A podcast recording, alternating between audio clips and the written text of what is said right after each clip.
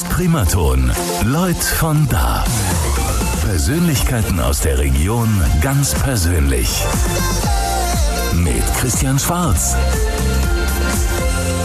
Einen wunderschönen Sonntagvormittag, vier Minuten nach zehn und schön, dass Sie da sind. Morgen. Sie müssen sich das Mikrofon ein klein bisschen näher ziehen, weil sonst müssen Sie unglaublich schreien. Eins von beiden bleibt uns nur übrig. Ich weiß jetzt nicht, das ist immer so eine Frage, die ich meinen Gästen stelle, weil ich immer ein schlechtes Gewissen habe, dass ich Sonntagmorgen um 10 schon Leute hier nach Schweinfurt zitiere. Ist das jetzt für so Bohemien lebende Künstlerseelen eine Uhrzeit, wo sie sagen, eigentlich würden wir noch mit einer Flasche Rotwein hingestreckt auf dem Kanapee im Atelier liegen lieber oder geht's schon? Also mit einer Flasche Rotwein ganz bestimmt nicht. Als Ramstaler? Ja, Gut, da ist eher Weißwein. Aber ne? so früh noch nicht, vielleicht dann eher abends. Ich dachte jetzt eher vom Vorabend mit hinübergerutscht. nee, also das passt schon mit der Uhrzeit, das ist gut. Ist okay. Ja. Genau. Jetzt äh, habe ich es gerade schon so durch die Blume angedeutet. Ich kenne Ramstal jetzt vor allem des Weines wegen. Da haben sie ja wirklich äh, ordentlich was anzubieten, muss man sagen. Tolle Vinothek, zumindest eine, die ich kenne, da war ich damals bei der Eröffnung, das ist auch schon wieder eine Weile her. Aber da ist ja richtig was geboten. Jetzt ist Ramstal aber nicht nur da toll, sondern was zeichnet den Ort sonst noch aus? Ja, Sie müssen sich in Ramsal erstmal richtig umsehen. In Ramsal gibt es drei tolle Vinotheken und ansonsten ist Ramsal geprägt natürlich von ehrenamtlicher Arbeit. Sehr viele Vereine, wir haben 19 mhm. Vereine und Institutionen. 19 Vereine. Genau, und unter anderem eben dieser neu gegründete Verein der Lebenskunst, den wir vor sechseinhalb Jahren ins Leben gerufen haben, um das alte Schulhaus in Ramstal vor dem Verfall zu retten. Also wir haben einen Verein gegründet, um mhm. den Erhalt des alten Schulhauses äh, ganz einfach zu gewährleisten. Nochmal ganz zurück zu Ramstal an und für sich. Wenn wir jetzt gerade schon so bei Zahlen sind, Sie sind auch sich perfekt informiert. Drei Vinotheken. Wie groß ist der Ort? Der Ort hat ungefähr 1150 Einwohner im Moment. Also ein kleiner Ort, ein eigenständiger Ort.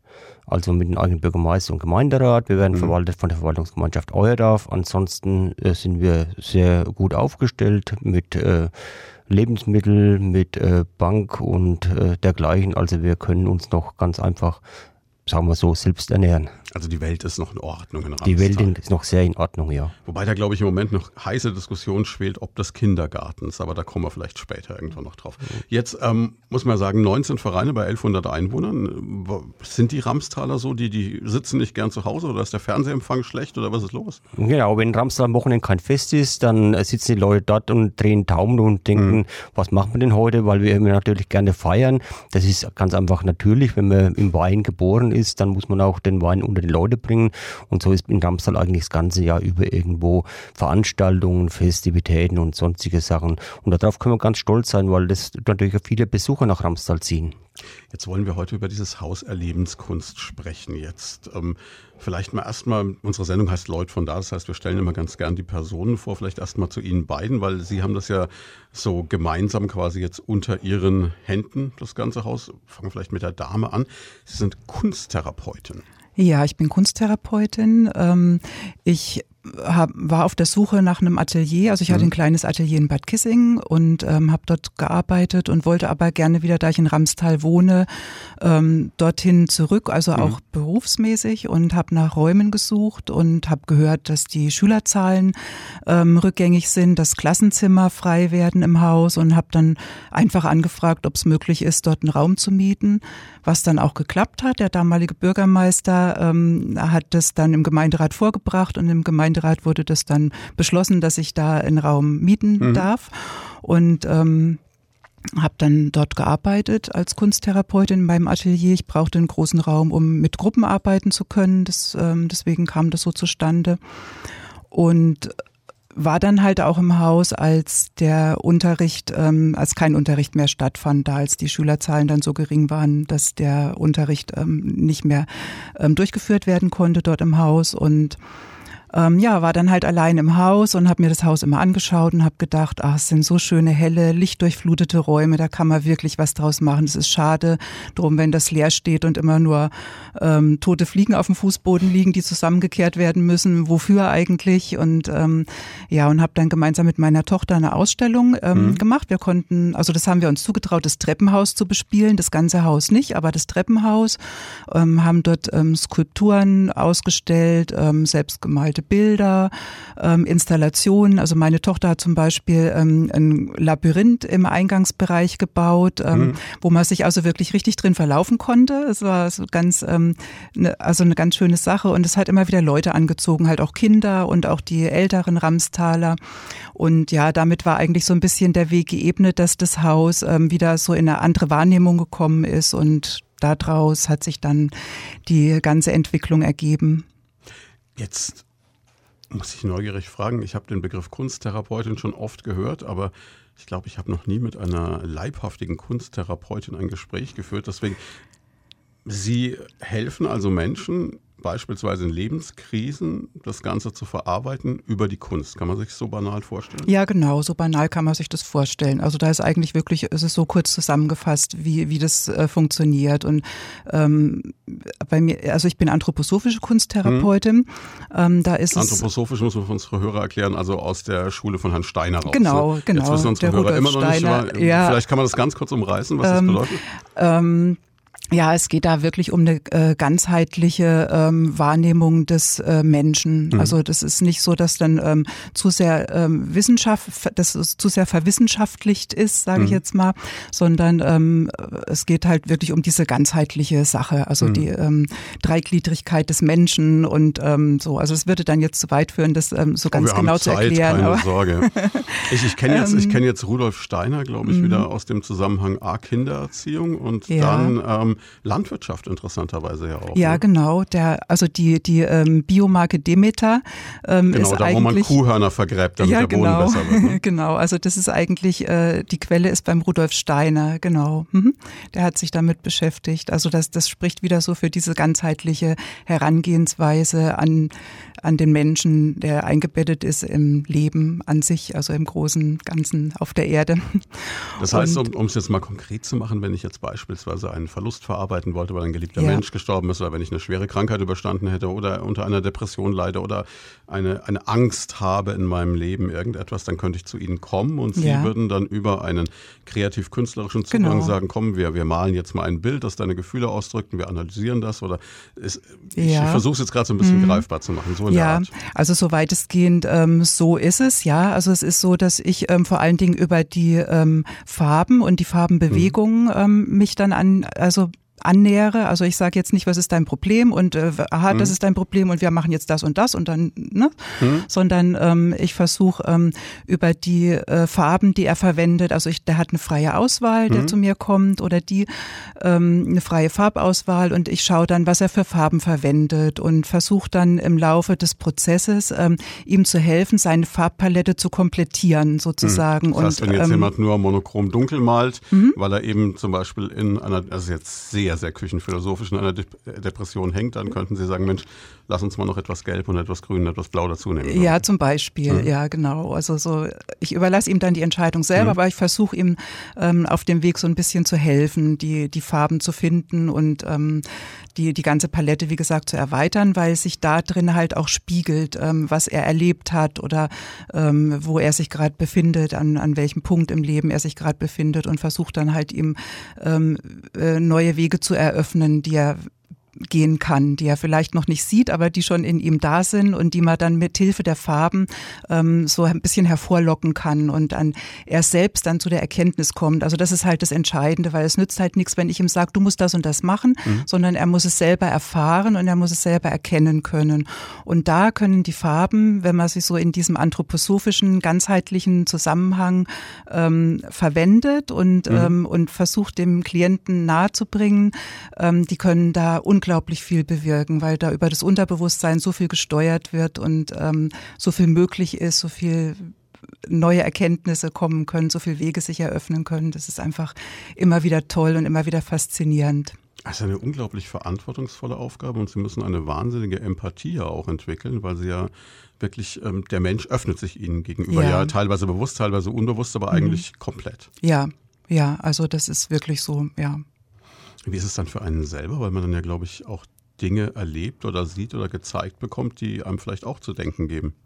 Ja, ja, jetzt auch eine interessante Frage jetzt, ähm, weil es spiegelt einem natürlich auch immer selber was. Mhm. Also man ist ja selber auch immer am Suchen. Man ist ja nicht ähm, derjenige, der vorne wegmarschiert und alles schon sieht, sondern man, man lernt eigentlich auch im Umgang mit den äh, Klienten ähm, äh, selber immer wieder viel und mhm. und ähm, jeder geht seinen eigenen Weg und es ist auch so, dass ich dann halt auch wirklich versuche, ähm, den Weg so ein Stück weit halt zu begleiten und muss mich dabei auch selber weiterentwickeln. Das ist tatsächlich so. Können Sie jetzt mit jedem Menschen arbeiten oder gibt es auch Leute, wo Sie sagen, da stimmt jetzt die Chemie mhm. nicht und ich finde keine Basis und dann muss mhm. ich sagen, mit uns beiden wird das leider nichts. Du musst ja. dir jemand anders suchen.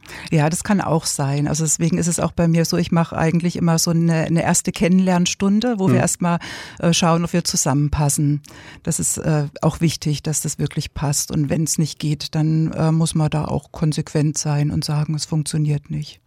Sie haben das Ganze autodidaktisch gelernt oder gibt es da eine, eine, Ausbildung mhm. für? Ich, also ich bin eigentlich von Hause aus Physiotherapeutin mhm. und habe dann vor 16 Jahren ähm, eine kunsttherapeutische Ausbildung in Dresden gemacht an der privaten Schule ähm, für anthroposophische Kunsttherapie und ähm, habe dann später nochmal, um nochmal so ein bisschen einen anderen Aspekt mit reinzubringen, ähm, eine kunsttherapeutische Ausbildung an der Paracelsus-Schule gemacht, mhm. gemeinsam mhm. mit meinem Kollegen, mit dem Bernhard. Der hat da, ähm, die, also wir sind da zusammen mhm. ähm, dort gewesen und haben nochmal ähm, über ein Jahr war das, ein Jahr, ähm, nochmal äh, kunsttherapeutische Ausbildung gemacht, wo so eine andere Herangehensweise einfach nochmal gelehrt wurde, was auch nochmal bereichernd und interessant war.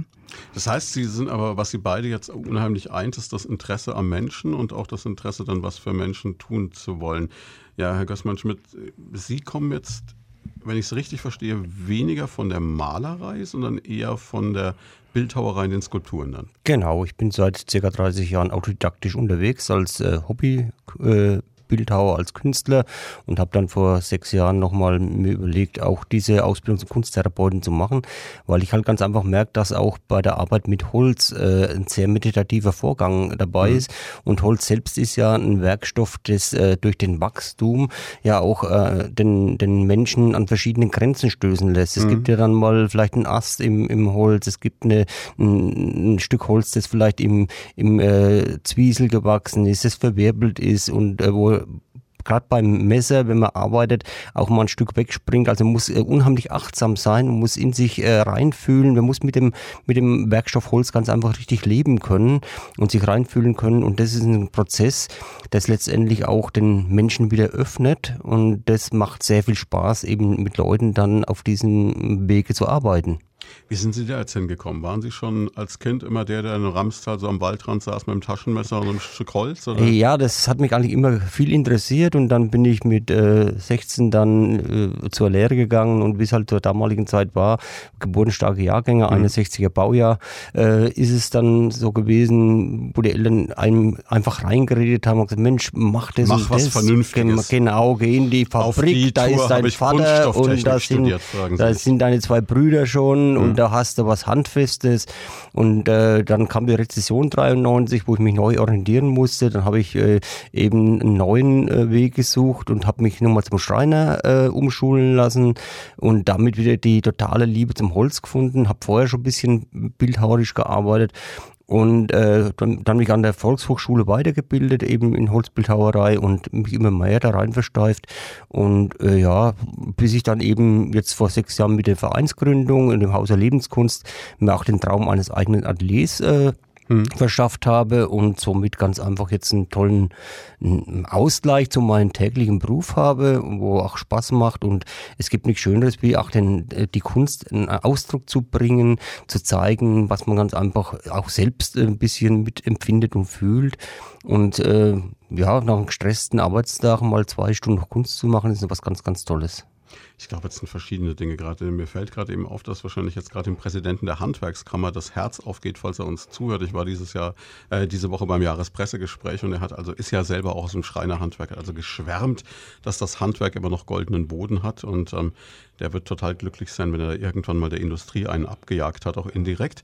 Zum anderen fällt mir auf, dass es ganz, ganz viele Menschen auch gibt, die ähm, hier durchaus in der Industrie tätig waren und dann nochmal einen anderen Weg gewählt haben und dann auch sehr kreativ geworden sind. Also das leuchtende Beispiel immer Michel Müller, der jetzt eine ganz andere Art von Kunst macht. Ne? Also die Fleischwarenfachverkäuferin unterscheidet sich jetzt von der Skulptur, aber der ja auch in der Industrie tätig war und irgendwann gemerkt hat, auch komm, da, da muss noch mehr sein, wobei ich jetzt den Job in der Industrie nicht abwerten möchte. Und ähm, Schreiner kann ich mir vorstellen, ist wirklich sowas, ja, stellt man sich immer als tollen Beruf vor. Ich glaube, viele assoziieren das immer mit dem Meister Eder vom Pumuckl, so eine schöne Werkstatt, es riecht nach Holz, man arbeitet irgendwelche Intarsien auf. Ist es wirklich so glamourös oder ist es manchmal auch, äh, ich mache die 70. Eckbank? Also ich habe einen Schreiner gelernt und arbeite ja schon seit äh, über 20 Jahren nicht mehr als Schreiner. Nicht mehr als Schreiner okay. Aber äh, der Schreinerberuf heute ist, da muss man schon eine ganz spezielle Schreinerei finden, wo man mhm. wirklich richtig schöne äh, äh, Möbel erarbeiten kann. Meistens ist es ja heute mit Fertigteilen einfach Einbau und sonstigen Sachen. Also der Schreinerberuf selber, äh, wenn man einen richtigen Ausbildungsplatz hat, einen richtigen Betrieb findet, wo man auch später dann seinen Traum verwirklichen kann, ist es ein ganz toller Job. Äh, beim mir hat sich halt nochmal gewandelt. Ich habe also viele Sachen in meinem Leben schon gemacht, bin jetzt in einer ganz anderen Branche, aber trotzdem, das Arbeiten mit Holz gibt einem Menschen so viel und äh, also mir persönlich auf jeden Fall. Und ich finde es ganz toll und auch alle Kursteilnehmer, die bei mir immer wieder zu Kursen kommen, die sind immer wieder äh, fasziniert, was man aus Holz eigentlich mhm. alles machen kann. Und das ist ein schöner, warmer Werkstoff, das ist schon mal ganz entscheidend. Kann das eigentlich jeder? Weil ich erinnere mich jetzt, also wir haben das in der Grundschule mal gemacht, da hat mir auch irgendjemand ein Schnitzmesser in die Hand gedrückt und ein Stück Holz und ich habe, glaube ich, einen, es war das letzte Jahrtausend, da durfte man das noch einen ganz schlimmen Aschenbecher gemacht oder sowas und äh, meine Eltern haben ihn dann gnädig angenommen und aufgehoben, obwohl sie nicht Raucher waren. Aber ähm, das jetzt wirklich zu einer gewissen Künstlerschaft oder Perfektion zu bringen, ist schon vielleicht eine Talentfrage oder auch eine Geduldfrage? Oder? Also ich denke, Leute, die kein Talent haben, die greifen gar nicht zu. Mhm. Wir machen ja beide noch andere Sachen gemeinsam, wo wir äh, äh, Leute auf den Kunstweg bringen. Ähm, ich denke, Kunst kann jeder, man muss Interesse okay. dafür haben und äh, die Aussage, dass jemand keine Kunst kann, die kommt daher meiner Meinung nach, dass man als Kind in der Schule oftmals einen Lehrer vor sich hatte, der hat immer seine, seine persönlichen Lieblinge gehabt und die, mhm. die er nicht so mochte und man kann das tollste Bild malen und äh, wenn man es dann dem Lehrer gezeigt hat, dann hat gesagt, so ein Mist, was soll denn das? Und damit sind wir ganz einfach geprägt worden zu mhm. sagen, ich kann Kunst nicht, aber Kunst ist äh, frei entfaltbar und vielfältig und deswegen, es kann jeder ein Künstler und jeder hat ein Künstlerherz in sich. Also bin ich total überzeugt davon. Aber wer legt jetzt eigentlich fest, ob etwas, das ich erschaffe, Kunst ist oder keine Kunst ist? Wie, weil das ist ja unendlich subjektiv. Ja, da können wir gern äh, die Kunsttherapeutin fragen. da schiebt er gern das Mikrofon weiter. Weil das frage ich mich immer wieder. Wenn ich jetzt sowas sehe, die Bandbreite ist ja groß, ne? Also von der Mona Lisa zu Jeff Koons zu, ich weiß nicht, Joseph Beuys, um jetzt ein paar zu nennen, die wahrscheinlich viele kennen. Wer, wer sagt jetzt, das ist Kunst und das hm. ist nicht Kunst? Ja.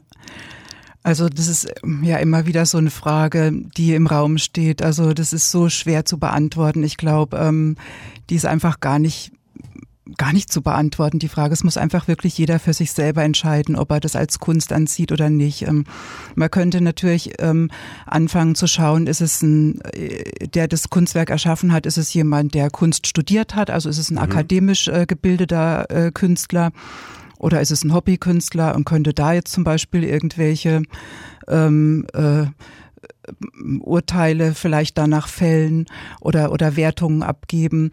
Aber das ist ähm, eigentlich, also aus meiner Sicht, ähm, nicht möglich. Also ich denke, es ist immer das, was den, was den Betrachter anspricht oder was der Betrachter als Kunst empfindet. Ähm, das ist dann auch Kunst und ähm, so in diesem in diesem Bereich irgendwas zu bewerten, das ist ähm, das, das, ja, da fängt es eigentlich dann schon wieder so da an, was der Bernhard vorhin gesagt hat, ähm, wie in der Schule, es wird bewertet und es taugt nix und ähm, äh, dann ist es keine Kunst oder, oder der Lehrer meint, ähm, der Lehrer ist der Meinung, das ist richtig und das hat der, hat der Schüler gut gemacht und dann ist es Kunst, aber äh, wer will das wirklich sagen? Also das kann man eigentlich nicht sagen und das ist eigentlich auch so ein bisschen das, wo unsere Arbeit auch ansetzt, dass wir versuchen wollen, ähm, jeden irgendwie so ein bisschen mitzunehmen und diese Hemmschwelle ähm, vielleicht auch ein bisschen runterzusetzen, weil das ist das, was wir gerade so im ländlichen Raum ja immer wieder erleben, dass die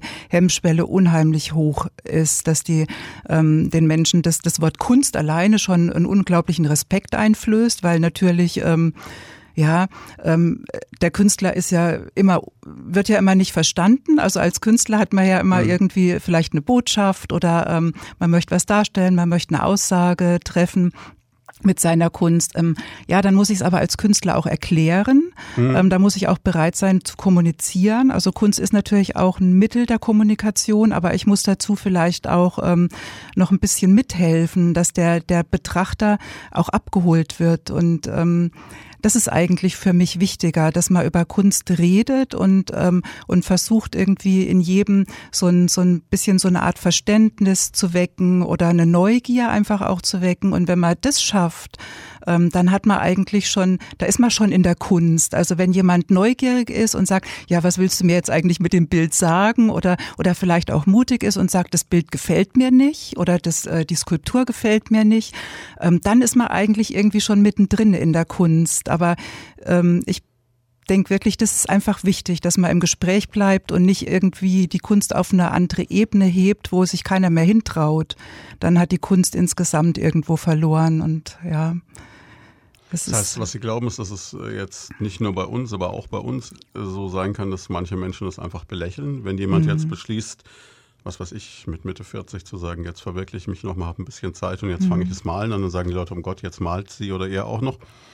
Beziehungsweise, was ja ganz oft kommt, diese Aussage, ja, das hätte ich ja auch gekonnt. Ja. Nur ähm, blöderweise hat halt derjenige, der das sagt, die Idee nicht gehabt und das halt einfach nicht gemacht. Ne? Ja, genau. Ja, ja.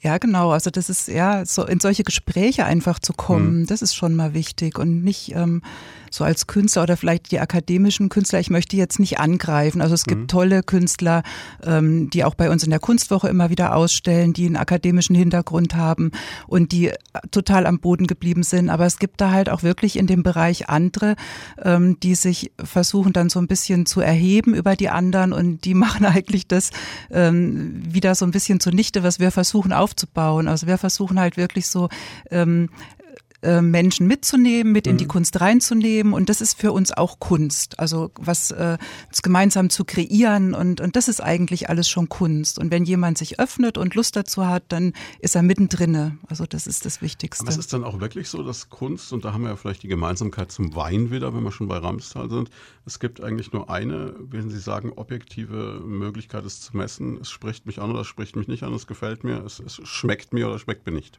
Ja, so sehe ich das. Ja, Aber das wie kommt es dann zustande, dass es dann das eine abstrakte Bild für Millionen gehandelt wird mhm. bei Sotheby's und das andere sagt nur, nö, das ist nichts? Ja. Wer, wer, wer, wer legt das fest? Ja, das ist also schon irgendwie eine, eine ziemlich, aus meiner Sicht, eine krankhafte Entwicklung, weil das ist ja, da geht's ja eigentlich nicht mehr um Kunst, sondern mhm. da geht's ja um Geldanlagen und, ähm, und äh, da muss man einfach äh, Beziehungen haben, um da irgendwo reinzurutschen, wo äh, die Kunstwerke so gehandelt werden. Und aber das ist eigentlich, also dieser Kunstmarkt, das ist irgendwie eine, das ist wie eine Parallelwelt. Also das ist eigentlich äh, nichts Normales aus meiner Sicht und es kann eigentlich auch nicht gut sein, so eine Entwicklung.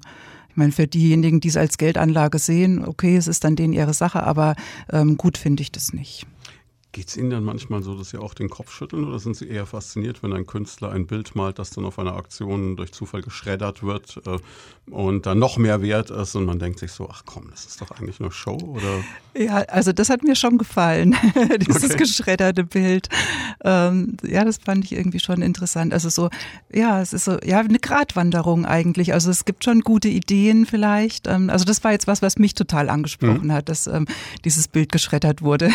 ja, das hat mir gut gefallen. Aber ähm, der hat sich ja hat sich auch noch was überlegt dabei. Ja, ne? Der hatte ja eine super Idee, also und da hat er wirklich Aufmerksamkeit erregt. Also das ist dann schon wieder was, wo ich denke, ja okay, ähm, dann ist es auch gut. Aber ähm, wenn es einfach nur ähm, geschafft wird und dann irgendwie so sich irgendwohin entwickelt, wo keiner mehr was mit zu tun hat, nur noch die äh, Finanzbranche, dann ist es aus meiner Sicht nicht so Richtig. Wir sprechen gleich weiter über Kunst und wir sprechen vor allem über das Haus R Lebenskunst in Ramstal, wie das Ganze entstanden ist und dann weiterging in wenigen Minuten. Ja, wir sind zurück bei Leut von da, unserer Sonntagstalkshow hier bei Primaton. Heute mit Thea Kessler und mit Bernhard Gößmann-Schmidt vom Haus Erlebenskunst in Ramstal. Wir haben schon gehört, Ramstal ein Ort mit rund 1100 Einwohnern, drei Vinotheken, 19 Vereinen, und äh, einem Haus, das für die Kunst steht. Wir haben schon ein bisschen so über Kunst gesprochen. Wir werden auch von Ramstalern gehört, habe ich gerade eben schon die erste WhatsApp bekommen. Das ist doch toll.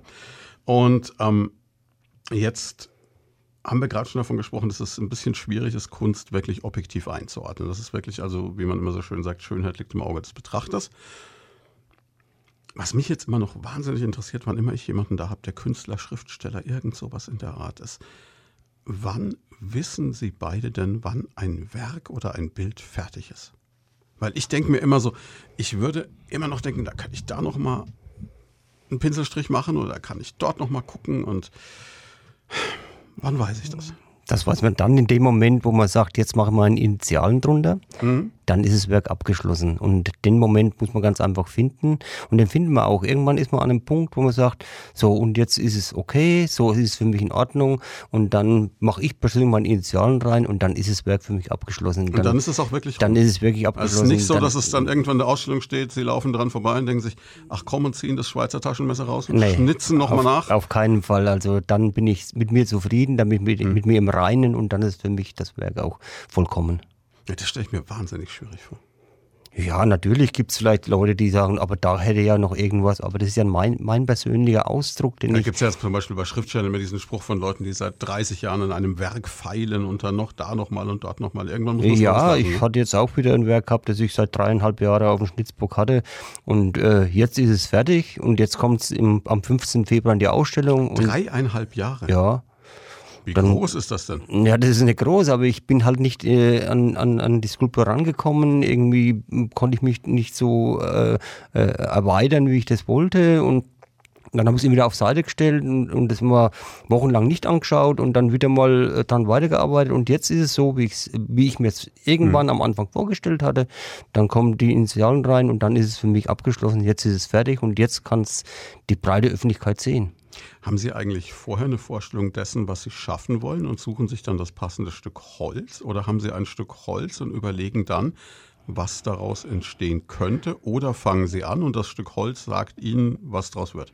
Also es gibt verschiedene äh, Herangehensmöglichkeiten. Entweder man macht sich eine Skizze, macht, man hat irgendwie einen, Eindruck von irgendwas, dann sucht man gezielt ein Stück Holz mhm. oder man nimmt einfach ein Stück Holz und arbeitet drauf los. Das ist aber Empfindungssache, wie man rangeht. Also das ist auch tagesformabhängig. Manchmal äh, ist einem danach einfach irgendwas zu nehmen, wie der Michelaus Lönneberger, der früher mhm. dann einfach ein Stück äh, äh, Brennholz genommen hat und hat ein Männchen draus geschnitzt.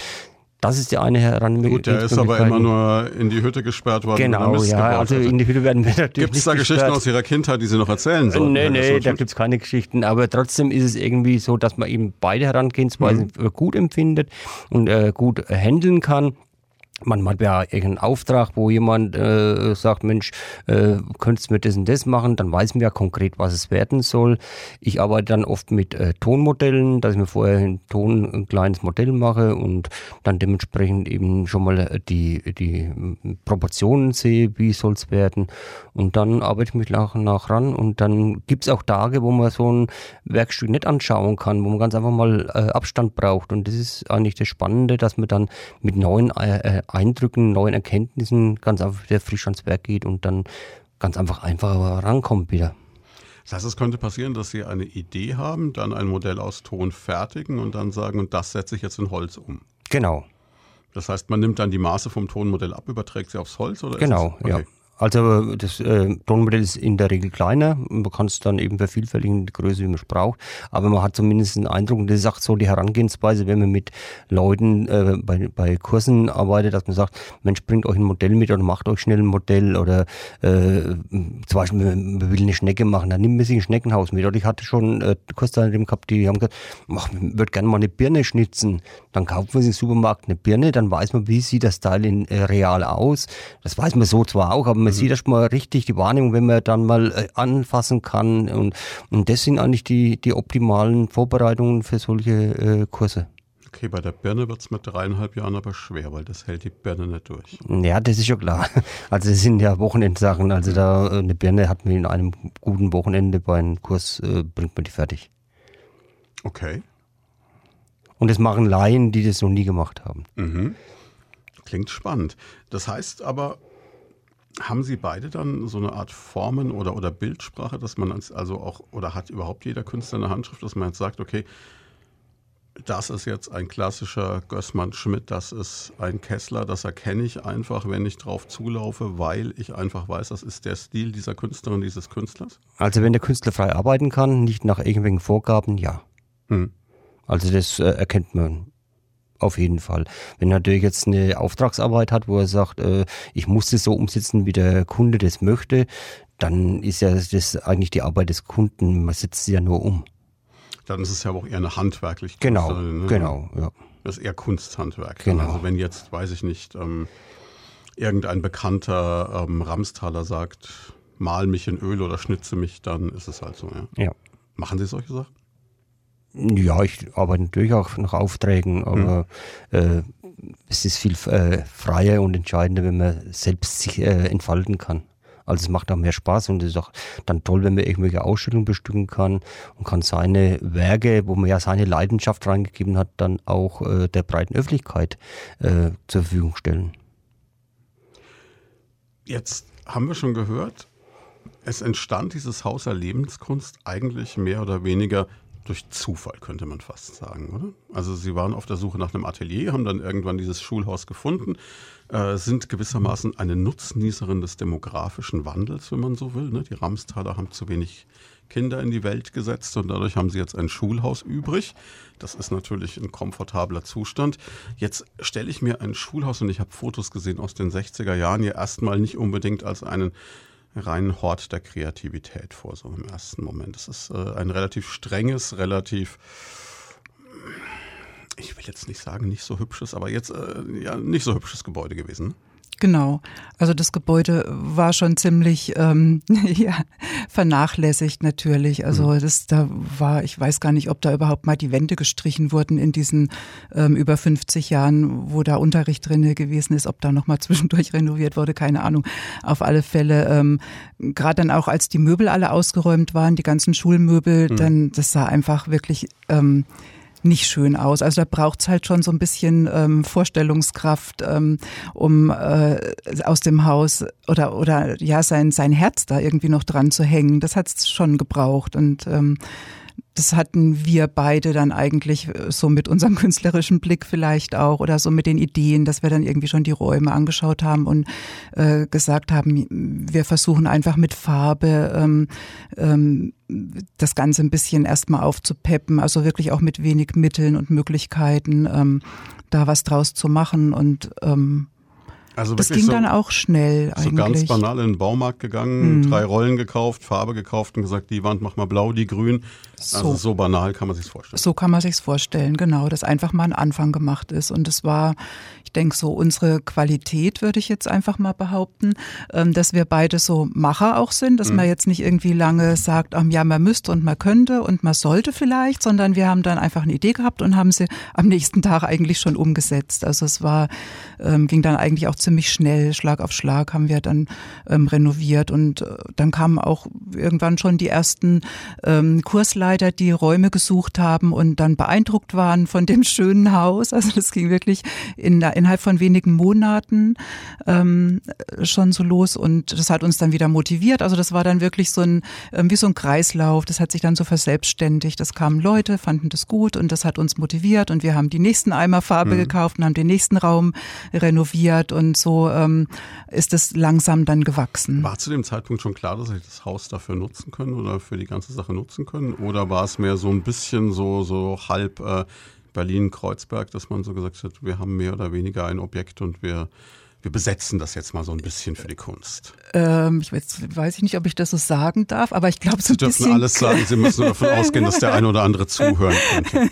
Ich glaube, es war schon am Anfang vielleicht ein bisschen grenzwertig manchmal, weil wir halt wirklich einfach gemacht haben, mhm. ohne, ohne lange zu fragen. Also wir haben schon, also die wichtigen Sachen haben wir natürlich abgeklärt und gefragt und äh, das haben wir schon gemacht, aber ähm, wir haben manches auch so auf den Weg gebracht, ähm, ohne lange zu fragen. Also wer lange fragt, geht lange fehl. Also wir haben uns gedacht, wir machen einfach mhm. mal und haben da was vorbereitet, weil ich denke, es ist aber auch nicht so ganz verkehrt gewesen, das so zu machen, weil ähm, viele Menschen ja nicht so ein Vorstellungsvermögen haben. Und wenn man dann sagen kann, schaut mal, wir haben das gemacht und wir würden jetzt so weitermachen, dann hat man eine Grundlage und der andere kann sich dann schon vorstellen, was draus werden kann. Und ähm, dann ist es vielleicht einfacher für den, äh, äh, eine Entscheidung auch zu treffen. Und von daher ist es vielleicht nicht so schlecht gewesen, unser Weg.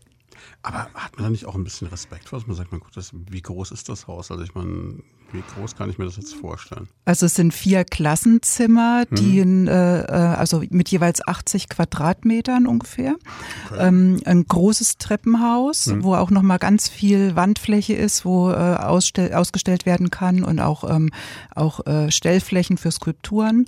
Und ähm, wir haben unten in der ehemaligen Schulküche haben wir ähm, ein, äh, ja, eine Küche eingerichtet, die zu verschiedenen Zwecken genutzt werden kann. Als Café, das sind auch nochmal so 80 Quadratmeter. Ähm, da haben wir ab und zu jetzt Kaffeebetrieb inzwischen oder es kann auch mal für kleine private Feiern gemietet mhm. werden, de, der Raum. Ähm, ja, es ist schon schon ein großes Gebäude. Es muss natürlich auch unterhalten sein. Also mhm. da muss ja Heizung etc. Ja. Also hat man da, traut man sich, also ich meine, Sie ja sagen, Sie sind beide Macher, traut man sich sowas von Anfang an oder rechnet man dann doch schon mal ganz rational nochmal Künstlerseele hin, Künstlerseele her? Durch. Was kostet mich das monatlich? Ja, das war natürlich ein wichtiger Aspekt. Deswegen haben wir auch dann vor sechseinhalb Jahren darüber nachgedacht, einen Verein zu gründen. Wir mhm. mussten mehr Leute mitnehmen, denn mit zwei Fantasten allein funktioniert es natürlich nicht. Es ist immer wichtig, dass man ehrenamtliche äh, Mitglieder hat, die da dabei sind. Da sind wir auch sehr, sehr dankbar dafür, dass wir eine breite Unterstützung haben. Wir haben jetzt einen Verein mit circa 80 Mitgliedern, mhm. die uns unterstützen und immer toll unterstützen bei allen das heißt, Sachen. Fast jeder zehnte Ramstaler ist dabei. Ja, wir haben auch viele auch von auswärts, die dabei sind, die das mit ganz anderen Augen sehen, wie vielleicht manche Ramsdaler. Aber trotzdem haben wir die Unterstützung bekommen. Am Anfang mit Skepsis, dann haben wir bei der Vereinsgründung gleich unseren damaligen Bürgermeister, den Franz Büttner, mit ins Boot genommen. Der war Gründungsmitglied, weil er gemerkt hat, Mensch, die machen was Tolles da oben. Das ist doch nicht ganz so an den Haaren herbeigezogen. Haben den damaligen zweiten Bürgermeister, den Rainer Marber, der jetzt kandidiert als Bürgermeister, äh, mit ins Boot genommen, der auch Gründungsmitglied war. Und somit damit haben wir natürlich einen gewissen Grundstein gelegt. Jetzt äh, auf die Frage wegen der Finanzierung. Wir haben dann, wie man den Verein gegründet hat, einen Pachtvertrag mit der Gemeinde geschlossen. Wir haben im abgelaufenen Jahr 2019, das habe ich gestern Abend erst nochmal recherchiert, circa 250 Veranstaltungen in der Schule abgehalten, von Yoga über Beckenbodengymnastik, über äh, Impro-Theater, Kaffee, Nachmittage und so weiter. Und da kommen natürlich auch Gelder rein. Und diese Gelder stellen wir der Gemeinde ja wieder zur Verfügung als unseren Beitrag, um letztendlich äh, ja die die äh, die Defizite für Heizkosten, für Strom, Wasser und so weiter nicht zu hoch äh, zu machen. Und wenn wir im Jahresmittel rechnen, kommen wir so mit einer schwarzen Null raus. Und das ist für uns natürlich als Verein äh, auch ein toller äh, mhm. Äh, Aspekt, wo wir sagen können, wir, wir fordern nicht nur, sondern wir geben auch gerne wieder zurück. Also es trägt sich quasi selbst. Es trägt sich so ungefähr Null auf Null, ja. Wie begeistert waren die Ramstaler damals, wenn sie gesagt haben, jetzt kommt der 19. Verein? Es war viel Skepsis dabei, da muss man sich keine äh, Gedanken drüber machen.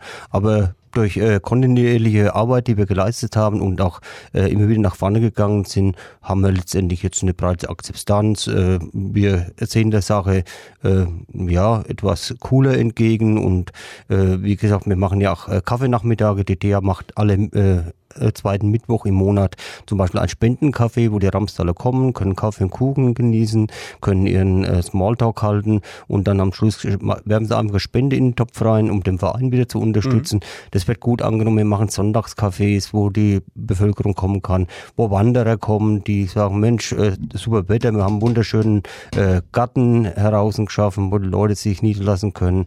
Also da ist eine gute Akzeptanz dabei und äh, unsere Ansinnen von Anfang an war eigentlich, da wir ja beide aus der künstlerischen Szene ein bisschen kommen, der Kunst im ländlichen Raum ganz einfach mehr Raum zu geben und, und äh, Kunst zu etablieren, weil gerade in Ramstal ist es prädestiniert, Wein und Kunst, das ist eine Symbiose, die passt wunderbar zusammen. Ich habe jetzt nur die ganze Zeit dieses Bild vor Augen. Es gibt einen Film, ich weiß nicht, ob Sie den zufällig gesehen haben, der heißt Sommer in Orange. Ich weiß nicht, ob Sie, wenn Sie den nicht kennen, gucken, Frau Kessler nickt. Kann ich es mir ungefähr so vorstellen, damals war es so in Ramstal, als Sie angefangen mit dem Haus. Also man muss es erklären, es ist quasi die Geschichte eines, eines kleinen bayerischen Ortes, wo in einem Sommer auf einmal äh, die Tochter in einen ja quasi verlassenen Bauernhof zurückkommt und äh, die ist so eher so so backwarenmäßig drauf, könnte man sagen und schockiert den ganzen Ort, nimmt ihn aber irgendwann mit der Begeisterung weg. Ich hab, der Sektenbezug hat jetzt überhaupt nichts mit ihnen zu tun, aber so dieses, da kommt auf einmal was Kreatives, ganz anderes und die Leute sind erstmal skeptisch und dann doch begeistert. Ja, das kann man wirklich so, ähm, kann man schon vergleichen und und dieser Sektenbezug, ja, das äh, das stimmt, der ist jetzt nicht so da, aber ähm, dadurch, dass ähm, bei uns im Haus schon auch ähm, äh, Kurse stattfinden, also so wie Yoga. Yoga ist jetzt inzwischen natürlich was, was. Ähm, äh, also ich habe das Gefühl, gerade in der Rhön, es macht jeder Yoga. Je, also ja, im Moment. Sie glauben nicht, wie viele genau. Yoga-Lehrerinnen und Lehrer schon auf diesem Stuhl saßen, auf dem sie gerade ja. sitzen. Und ähm, also ich kann mich jetzt äh, allen voran äh, Matthias Radi ist beispielsweise mhm. einer aus ja. Bad Kissingen, der ja. schon hier war. Völlig faszinierender Typ, mhm. auch seine ja, Frauen und vor allem die ja. Yoga macht. Kenn und dann ich auch, ja. Hier aus Schweinfurt der Matze Rossi, der eigentlich äh, Musiker ist, aber wo die Frau auch eine Yogaschule hat. Also das ist, glaube ich, wahnsinnig verbreitet. Genau, das ist, das ist momentan wirklich so ein richtiger Trend und ich glaube, der bleibt auch, weil das ähm, wirklich, also es gibt ja verschiedenste Formen von Yoga auch mhm. und das ist, glaube ich, ähm, da ist auch für jeden ähm, eine, eine Form dabei, äh, wo man sich finden kann und ähm, aber es finden halt neben Yoga auch immer wieder ähm, noch andere Sachen statt, wo so ein esoterischer Hintergrund ist. Und ich glaube, da haben manche Ramstaler schon auch ähm, so, so dieses Gefühl äh, manchmal gehabt, ähm, da oben braut sich irgendwas zusammen in dem Haus. Also wenn so die erste Klangschalenmeditation losgeht, dann ja. muss man erstmal Entwicklungshilfe arbeiten. Ja, genau. Aber das hat sich eigentlich gegeben. Also die, diese Skepsis, die ist nicht mehr da. Und ähm, ja, insofern ist es auch vergleichbar mit dem Film Sommer in Orange, ähm, dass wir am Anfang ähm, bisschen schon auf Skepsis gestoßen sind, aber das hat sich auch ziemlich schnell, ja, vielleicht auch wirklich durch unsere Begeisterung. Wir haben immer festgehalten dran an unseren Ideen und ähm, das, äh, da sind die Leute irgendwann auch nicht mehr so dran vorbeigekommen wahrscheinlich. Also vermute ich, das war dann schon so, dass es nach außen getragen wurde und ähm, immer mehr dann auch äh, mitgerissen wurden und ich glaube, das hat sich dadurch so bewährt, weil wir einfach immer dran geblieben sind, ja. Man muss ja sagen, Sie haben ja da mit dieser 1100 Seelengemeinde auch ein absolutes Alleinstellungsmerkmal über die Region hinaus eigentlich spendiert, weil es gibt eigentlich etwas Vergleichbares, wenn man nicht so, also wir haben, glaube ich, im Vorfeld auch überlegt, mhm. zumindest in der Region fällt mir nichts ein. Ja, also es, ähm, ich denke, unser Plus ist halt wirklich so diese ähm, Gemeinschaft oder diese Gemeinsamkeit, ähm, es ist ein, ein, Haus für Seminare und mhm. ähm, gleichzeitig ist eben die Kunst ähm, ein Thema für uns. Und das gibt's halt eher selten. Also es gibt Seminarhäuser, gibt's natürlich überall, wo mhm. alle möglichen Kurse stattfinden. Ähm, ja, das gibt's schon. Ähm, und es gibt natürlich auch Gemeinden, die sich der Kunst verschrieben haben. Jetzt dieses Jahr findet ja auch wieder die Art Breit statt in hm. Marktbreit, ähm, äh, wo eine ganze Stadt wieder zum Kunstraum wird. Das ist immer toll, das ist ja, Empfehlung. Ja, mhm. ja also sowas gibt's natürlich auch. Äh, aber so wie es jetzt bei uns ist, ähm, wir überlegen auch immer und schauen uns immer wieder auch um. Also wir, wir schauen, was machen die anderen und wie machen es die anderen. Das ist, denke ich, auch wichtig, dass man sich immer so ein bisschen bereichert auch durch ähm, andere Inspirationen. Ähm, aber sowas, wie es bei uns ist, das haben wir eigentlich auch noch nicht so gefunden. Nee, überhaupt nicht. Also was mir jetzt noch einfällt als Vergleich ist vielleicht Sommerhausen, aber da ist es auch eher so, da ist zwar auch die Verbindung Wein und Kunst da, aber da sind es dann wieder einzelne Künstler ja. mit einzelnen Ateliers, aber nicht so ein, ein ein gemeinsames Haus. Ja, genau. Ja, genau. Also das ist schon tatsächlich ein Alleinstellungsmerkmal bei uns, ja. Und natürlich auch eine tolle Chance, weil im Grunde genommen lassen sie ja jedem die Freiheit, das zu tun, was er möchte. Also ja. egal mit welcher kreativen Idee man jetzt kommt, man kann es erstmal probieren. Genau, ja. Es ist auch so, dass unsere Mietpreise auch nicht zu hoch sind. Also das, die sind auch so angesetzt, dass man ähm, wirklich auch gerne mal ausprobieren kann, wenn man eine Idee hat. Und es ist auch nicht so, dass man, ähm, wenn man einen Raum mieten will bei uns, dass man sich dann äh, bindet und dann ähm, äh, was zahlen muss, wenn der Kurs vielleicht nicht zustande kommt. Also mhm. man kann einfach ähm, versuchen, eine Idee zu verwirklichen, ganz unproblematisch. Und ähm, wenn sich niemand anmeldet, dann findet es halt Was nicht Stadt nichts, und dann war es halt nichts, genau. Ähm, also das ist auch, auch was, was wir auch möchten, dass, dass Menschen einfach auch mutig sind und sich trauen und ähm, was ja, ausprobieren. Gut, sie sind natürlich wesentlich offener, als wenn sie jetzt von einer kirchlichen Institution, von einem Bildungsträger etc. etc. irgendwie ähm, ursprünglich mal abstammen würden. Ja, das stimmt. Also da ist jetzt bei uns die, die Entwicklung schon, äh, schon frei gewesen von Anfang an, ja. Was gibt es jetzt alles bei Ihnen? Also wenn ich mir das Kursprogramm anschaue auf Ihrer Website, das ist eine Menge. Mhm. Also ich habe jetzt Yoga, gut, da haben wir schon drüber gesprochen. Es mhm. gibt eine Naturschule. Was ist eine Naturschule? Ähm, das ist die Naturschule Dietz. Die sind mhm. im Nachbarort angesiedelt in Sulztal. Ähm, die bieten bei uns im Haus ähm, Kurse zum äh, naturnahen Gärtnern zum Beispiel an. Also da werden so die, die, die theoretischen Grundlagen zum naturnahen Gärtnern bei uns im Haus vermittelt und zum praktischen ähm, Teil ähm, fahren die dann, soweit ich weiß, nach Sulztal in, in äh, den Garten von der mhm. Familie Dietz und schauen sich das dann an. Ähm, die machen dann bei uns im Haus auch Pilzkunde. Also im Herbst gibt's dann immer ähm, Pilzkunde-Kurse. Das ist ja ein Riesenthema da oben mm. in der mhm. Rhön. Also ich ja. kenne Leute, die da, da wirklich, also da wettkampfmäßig in die Pilze gehen. Ich glaube, dieses ja. Jahr war es total schwierig, weil es lang gedauert hat, bis es was gab, aber ja. dann richtig viel. Ja. ja, das ist auch immer faszinierend. Also die Kurse sind, ähm, soweit ich das sehe, auch immer ziemlich gut ähm, besucht. Also da kommen wirklich viele Leute, kommen dann, marschieren dann morgens mit ihren Körbchen an und ähm, mhm. der Herr Dietz geht dann auch wirklich mit denen ähm, zum Pilze suchen und der findet immer Pilze, egal. Also auch wenn es trocken ist, ich weiß gar nicht, wo der die Pilze findet, aber die, die finden dann immer auch Pilze. Also mhm. das ist ähm, schon interessant, ja. Und das, und das freut uns auch. Also die Naturschule ist auch von Anfang an bei uns ähm, mit dabei. Der ähm, Herr Dietz ist auch Mitglied im Verein. Und ähm, die, das freut uns auch, dass die uns so die Treue halten. Jetzt fällt mir auf, wenn ich da so drüber gucke, dass gerade auch die bildende Kunst relativ stark vertreten ist. Ist das ein Zufall, Herr Gößmann-Schmidt, oder hat sich das so ergeben? Weil ich kann jetzt bei Ihnen Steinbildhau lernen, Holzbildhau, bei Ihnen Metallbildhau oder Bildhauerei. Metall ist natürlich Käse, ne, aber ja, das ist äh, na, Zufall ist es vielleicht nicht. Wir haben uns natürlich irgendwo für sich zu spezialisieren und äh, auch ein breites Angebot in Richtung Kunst zu machen. Wir wussten, Kunst alleine geht nicht, aber es war für uns natürlich ein wichtiges Standbein gewesen und deshalb äh, muss man sich natürlich ein bisschen auch, äh, über den Tellerrand rausschauen, muss probieren, auch sich mit neuen Ideen äh, zu kombinieren und ich bin ja sowieso, ich äh, ursprünglich äh, mal Schlosser gelernt, dann später Schreiner, also ich habe von beiden Materialien ein bisschen mhm. Ahnung und äh, verbinde auch immer Holz Holz mit Metall sehr gerne und von daher gesehen lag es nahe, dass man ganz einfach sich da ähm, auf breiten Füßen stellt und dass es halt mehr Angebot gibt, aber die bildende Kunst soll natürlich bei uns im ländlichen Raum einen breiten äh, Raum bekommen und das äh, haben wir dann auch mit dem neuen Kunstwerk, den wir im 2019 verwirklicht haben, ja dann auch nochmal angefangen, äh, den Leuten, der Bevölkerung, den Gästen auch zu zeigen. Über den Kunstweg sprechen wir gleich. Dadurch sind wir nämlich zum ersten Mal aufeinander gestoßen sogar. Ganz interessante Sache. Jetzt würde mich noch interessieren, ist Ihnen Metall oder Holz der liebere Werkstoff? Holz auf jeden Fall. Auf jeden Fall. Ja, okay. auf jeden Fall. Ja. Also Metall ist für mich so der, der Werkstoff, den man dann äh, vielleicht äh, äh, nimmt, um den, der Skulptur, dem Holz nochmal ein bisschen größeren Ausdruck zu verleihen, mhm. damit man rahmt oder damit man eine Stele schafft, wo man eine Skulptur gut drauf äh, stellen kann.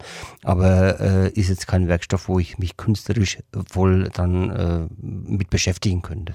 Weil Holz einfach das, das, das lebendigere Material genau, ist. Genau, ja. ja lebendiger Wärme, äh, äh, ja auch äh, der Widerstand, dem das Holz einen gibt. Ich habe es ja vorhin schon mal kurz angerissen, dass eben Holz in verschiedenen äh, Wachstumsphasen ist, das Holz, äh, egal, jedes Holz hat ja eine andere Struktur. Es ist ein Unterschied, ob ich Lindenholz bearbeite, ob ich Erlenholz oder Kirschenholz oder Eichenholz bearbeite.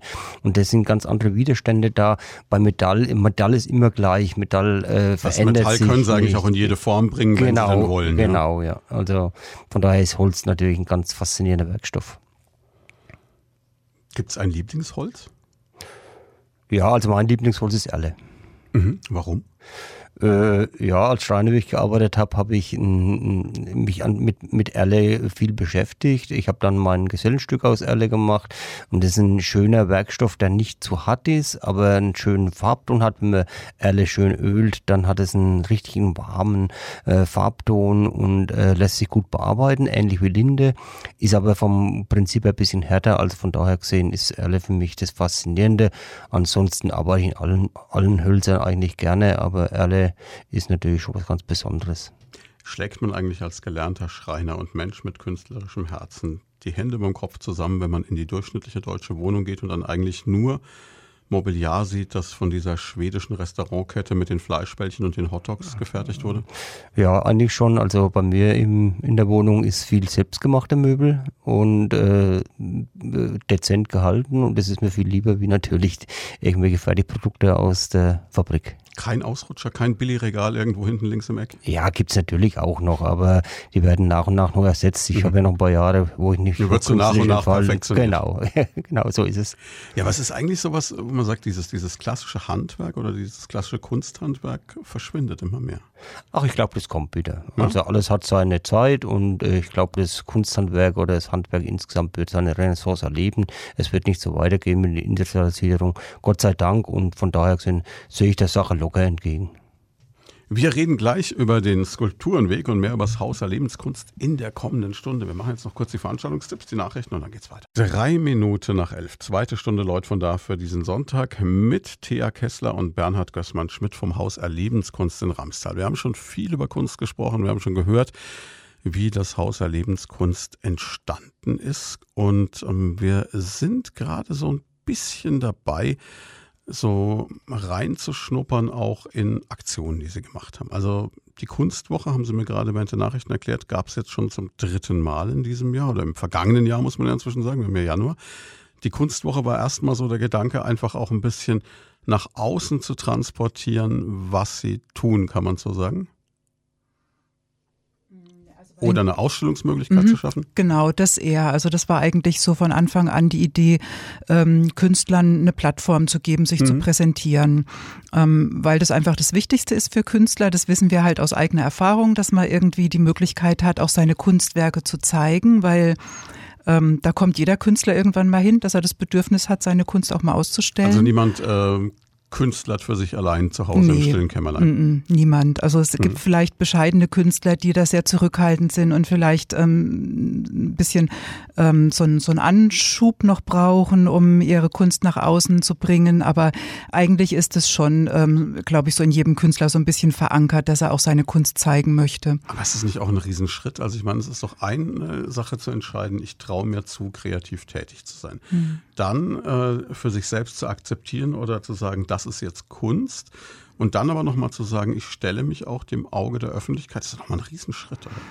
Ja, das ist ein Riesenschritt, aber ich glaube, das macht dann eigentlich auch den Künstler aus. Das ähm, ist, das unterscheidet eigentlich dann ähm, die Künstlerseele mhm. ähm, von dem, der vielleicht nur ähm, zu Hause so für sich halt malt als Hobby und ähm, noch nicht so weit ist. Also ich denke, in dem Moment, wo man dann das Bedürfnis hat, auch mit seiner Kunst nach außen zu gehen, dann kann man sich Künstler nennen. Das heißt, wenn Van Gogh jetzt die Sonnenblumen nur ins Wohnzimmer gehängt hätte, wäre es mhm. nicht so toll. Ja, ja, okay. so. Ja, werde ich das sehen. Ja, genau. Also das ist eigentlich meine Überzeugung. Hm. Dass, äh und, und wie, wie schwierig war es dann, die Menschen, die bei Ihnen in diesem Haus kreativ tätig waren, davon zu überzeugen, zu sagen, komm, wir machen jetzt mal eine Woche und stellen das alles aus? Mm, das hat sich eigentlich entwickelt einfach also auch mhm. so die Idee man, man müsste man könnte mhm. mal eine Ausstellung machen und ähm, ja wie am besten ähm, ja im Schulhaus aber es wäre auch schön wenn man das Dorf mit einbezieht da mhm. gibt's ähm, schöne ähm, Örtlichkeiten wo man Kunst präsentieren kann ähm, in den bei den Geschäftsleuten zum mhm. Beispiel bei den Winzern ähm, und äh, so hat sich das, das entwickelt eigentlich. Und dann haben wir auch gedacht, ähm, ja, wir alleine ähm, können die Ausstellungsorte nicht alle bespielen und mhm. haben dann auch angefragt bei anderen Künstlern, mhm. ähm, ob sie Lust haben, bei uns auszustellen. Haben natürlich auch gleich gesagt, wir sind Anfänger als mhm. äh, äh, Ausstellungsmacher und wir brauchen euch eure Unterstützung und eure Mithilfe dabei und ähm, euer Interesse daran. Und ähm, da hat sich eigentlich schon bei der ersten Kunstwoche haben sich schon, ich weiß gar nicht mehr, wie viele Künstler das waren, also ich, so 15 oder so, mhm. ähm, haben sich 15 Künstler gefunden, ähm, die bei uns ausgestellt haben. Und es ähm, eine Mischung aus professionellen Künstlern und aus Freizeitkünstlern. Ähm, und so hat sich das eigentlich auch weiterentwickelt. Also bei der zweiten Kunstwoche ähm, waren es dann schon über 20 Künstler an die 30 Künstler und bei der letzten Kunstwoche im vergangenen Jahr ähm, waren es über 40 Künstler, die ausgestellt haben. Und ähm, wir sind bei dieser Mischung auch geblieben aus ähm, Profikünstlern und Freizeitkünstlern und ähm, wollen das eigentlich auch weiter so beibehalten. Es, ähm, ähm, das, das Niveau hat sich gerade im letzten Jahr ähm, ziemlich gesteigert. Mhm. Also wir hatten ähm, wirklich ganz, ganz tolle Künstler aus der Region und überregional, also von, von weit her auch. Ähm, die ihre Kunst präsentiert haben und auch keine Hemmschwelle hatten, sich mit ähm, Freizeitkünstlern gemeinsam äh, in einer Ausstellung zu präsentieren. Und das ist für uns eigentlich schön und das haben wir uns auch so ein bisschen zum Programm gemacht, dass bei uns nicht einfach jemand ähm, nicht angenommen wird, bloß weil er ähm, kein, kein Studium Profi hat. Ist, ja. Genau ähm, sondern wir, wir schauen schon, also es, äh, die Künstler bewerben sich bei uns, die ähm, schicken Fotos von ihren Kunstwerken und wir schauen dann schon, ob es ähm, passt oder nicht, also dass mhm. ein gewisses Niveau einfach auch da ist. Und ähm, das hat sich eigentlich auch so bewährt. Und daran wollen wir auch festhalten. Das ist auch unser Anliegen. Und die Profikünstler, die dabei gewesen sind, also gerade auch bei der letzten Kunstwoche, denen hat es auch Spaß gemacht. Ähm, und äh, die, die sind auch mit Begeisterung, auch gerade wegen diesem Konzept mit Begeisterung dabei gewesen. Und das ähm, war wirklich richtig schön. Also das hat uns richtig viel Spaß gemacht und es war eine tolle Sache. Wie viele Profikünstler gibt es denn in der Region jetzt überhaupt? Ich überlege die ganze Zeit. Also ich kenne jetzt zwei, drei, vier. Sie können mal wahrscheinlich auch keinen Überblick. Nee, also kann ich jetzt auch keine Gar nicht Zahlen. so leicht, glaube ich, von Kunst. Nee, es gibt schon viele. Also es gibt hm. schon viele, ähm, die ein Kunststudium ähm, haben und die auch wirklich tolle Kunst machen. Ach so, Profikünstler heißt für Sie jetzt nicht jemand, der sein Einkommen komplett aus der Kunst generiert? Ähm, genau. Also mhm. es, es, also für mich ist ein Profikünstler einer, der, der ein Studium hat oder mhm. der eine ähm, künstlerische Ausbildung hat und ja und natürlich dann davon lebt. Ja. Mhm. Genau. Okay. Hm. Wobei die meisten Künstler nicht allein von ihrer Kunst leben können. Also die meisten haben noch, ähm, geben Kurse mhm. ähm, oder haben noch irgendwelche ähm, anderen Nebentätigkeiten, irgendwelche Nebenjobs auch zum Teil, die sie ähm, machen müssen, um zu überleben, weil sie allein von der Kunst halt nicht leben können. Wie waren dann die Reaktionen auf die erste Kunstwoche? Ähm, die Reaktionen waren, also in der Öffentlichkeit ist es äh, positiv wahrgenommen mhm. worden. Also wir hatten auch ganz viele Besucher dann in der Woche in Ramstal und ähm, also wir haben eigentlich nichts Negatives von außen gehört, also wirklich positiv. Ähm, toll, was ihr auf die Beine gestellt habt und ähm, eine, eine tolle Sache und, und äh, wunderbare Kunst, die hier ausgestellt wird und ähm, ja, durchweg positiv, kann man sagen. Kann ich mir das dann auch so vorstellen, dass Sie oder jetzt der Herr Gößmann-Schmidt dann quasi neben Ihren Werken dann auch stehen, dass man dann auch quasi erläutert, was die Idee dahinter ist? Hm. Also wir selber haben eigentlich gar nicht mit ausgestellt. Also für mich, ich kann jetzt nur für mich sprechen, für mich ist es jetzt auch so, dass ich als Organisatorin ähm, äh, nicht gleichzeitig auch noch als Künstlerin ausstellen möchte. Also ich sehe mich da als Organisatorin und das nimmt auch unheimlich viel Zeit in Anspruch. Also da steckt mal so viele Stunden und mhm. so viel Energie rein ähm, dass, äh, dass man eigentlich nicht selber noch mit ausstellen kann. Aus dem Gedanken heraus auch, dass man dann anders beurteilt wird, wenn man als Organisatorin ausstellt? Ja, Genau, also ich, also ich möchte es auch trennen. Also ich möchte auch, möchte es auch in Zukunft trennen. Also ich stelle dann lieber in anderen Zusammenhängen auch mal meine Arbeiten aus. Aber ähm, bei der Kunstwoche und bei dem, was wir da künstlerisch organisieren, da möchte ich das wirklich trennen. Also da bin ich die Organisatorin hm. und nicht die Künstlerin. Und ähm, ja, ich denke, das, also das bleibt auch so. Herr Gößmann-Schmidt, jetzt war die Kunstwoche ja eigentlich nur der Anfang. Das ist ja dann immer größer geworden noch. Kann man mm, ja, genau. Die Kunstwoche war der Anfang. Wir haben mit der Kunstwoche vor sechs Jahren begonnen beim ersten Mal. Und jetzt im letzten Jahr, die, also wir machen das im zweijährigen äh, mhm. Rhythmus. Ähm, DDR hat es ja schon richtig äh, erzählt. Mittlerweile ist es so, dass die, die äh, Künstler sich bei uns bewerben. Also mhm. wir sind nicht mehr unbedingt äh, auf der Suche. Wir sind natürlich weiterhin auf der Suche. Ne? Aber äh, es ist schön, wenn wir dann dort sitzen und es kommen Leute mit Bildern, mit Bewerbungsmarken schon fast zu uns und, und sagen, wir würden auch gerne bei euch mit ausstellen. Und wir dann auch die Kriterien ein, oder die, die, die Objekte, die die Künstler dabei haben, dann auch äh, in gewisse ähm, Räume sehen können. Mhm. Also dass wir sagen, Mensch, das ist ein tolles Ding, das wird gut zu dem äh, Weingut passen, das wird gut zu, in die Kirche passen oder so. Das ist nämlich auch eine spannende Geschichte, genau diese Orte zu bespielen, die wir zur Verfügung haben. Und für uns ist jedes Jahr ganz wichtig, zum Beispiel den Friedhof, äh, bei jeder Ausstellung den Friedhof mit einzubeziehen. Und äh, einen Friedhof als Ausstellungsort zu nehmen, ist schon eine Herausforderung. Also da muss man schon äh, dann wirklich auch äh, genau die Skulpturen finden, die dazu auch passen, damit man auf Widerstand stößt. Und das ist halt immer sehr schön. Oder auch das Rathaus, den Sitzungssaal so zu bespielen, dass, dass äh, auch das transportiert wird. In den Ratszimmer wird normalerweise gedacht und äh, was kann man da drin ausstellen, damit es auch äh, das das Ratszimmer gerecht wird. Also das sind Herausforderungen. Aber äh, weitestgehend äh, kommen wir da gut zurecht und wir haben uns dann im letzten Jahr 2019 auf die Fahne geschrieben, die Kunst nicht nur alle zwei Jahre in Ramstal sichtbar zu machen, sondern dauerhaft sichtbar zu mhm. machen, äh, indem dass wir eine Dauerausstellung machen. Das heißt, wir haben uns in den Kopf gesetzt gehabt, wir machen einen Skulpturenweg mhm. und um den Skulpturenweg zu machen, braucht man natürlich erstmal Skulpturen. Es wäre ja dann auch äh, nicht unbedingt von Sinn, wenn jetzt äh, nur wir Skulpturen anfertigen würden, würden die aufstellen, sondern das soll dann einen, einen, auch einen regionalen Bezug haben.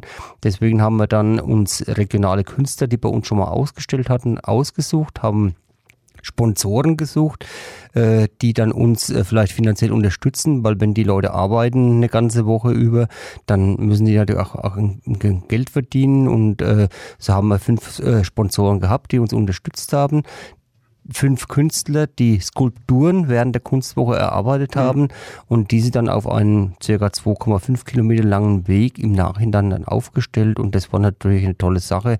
Das hat einen bleibenden Wert und wird bei der nächsten Kunstwoche im 2021 äh, weitergeführt werden, sodass wir wieder Künstler suchen und äh, die Kunstwoche hat den äh, Untertitel gehabt Kunst vernetzt, also wir wollen uns vernetzen, mit Vereinen, mit äh, Privatpersonen, mit Künstlern, mit anderen Kommunen und so soll auch der Weg dann irgendwann weiter äh, sich vernetzen und vielleicht in Nachbargemeinden übergehen.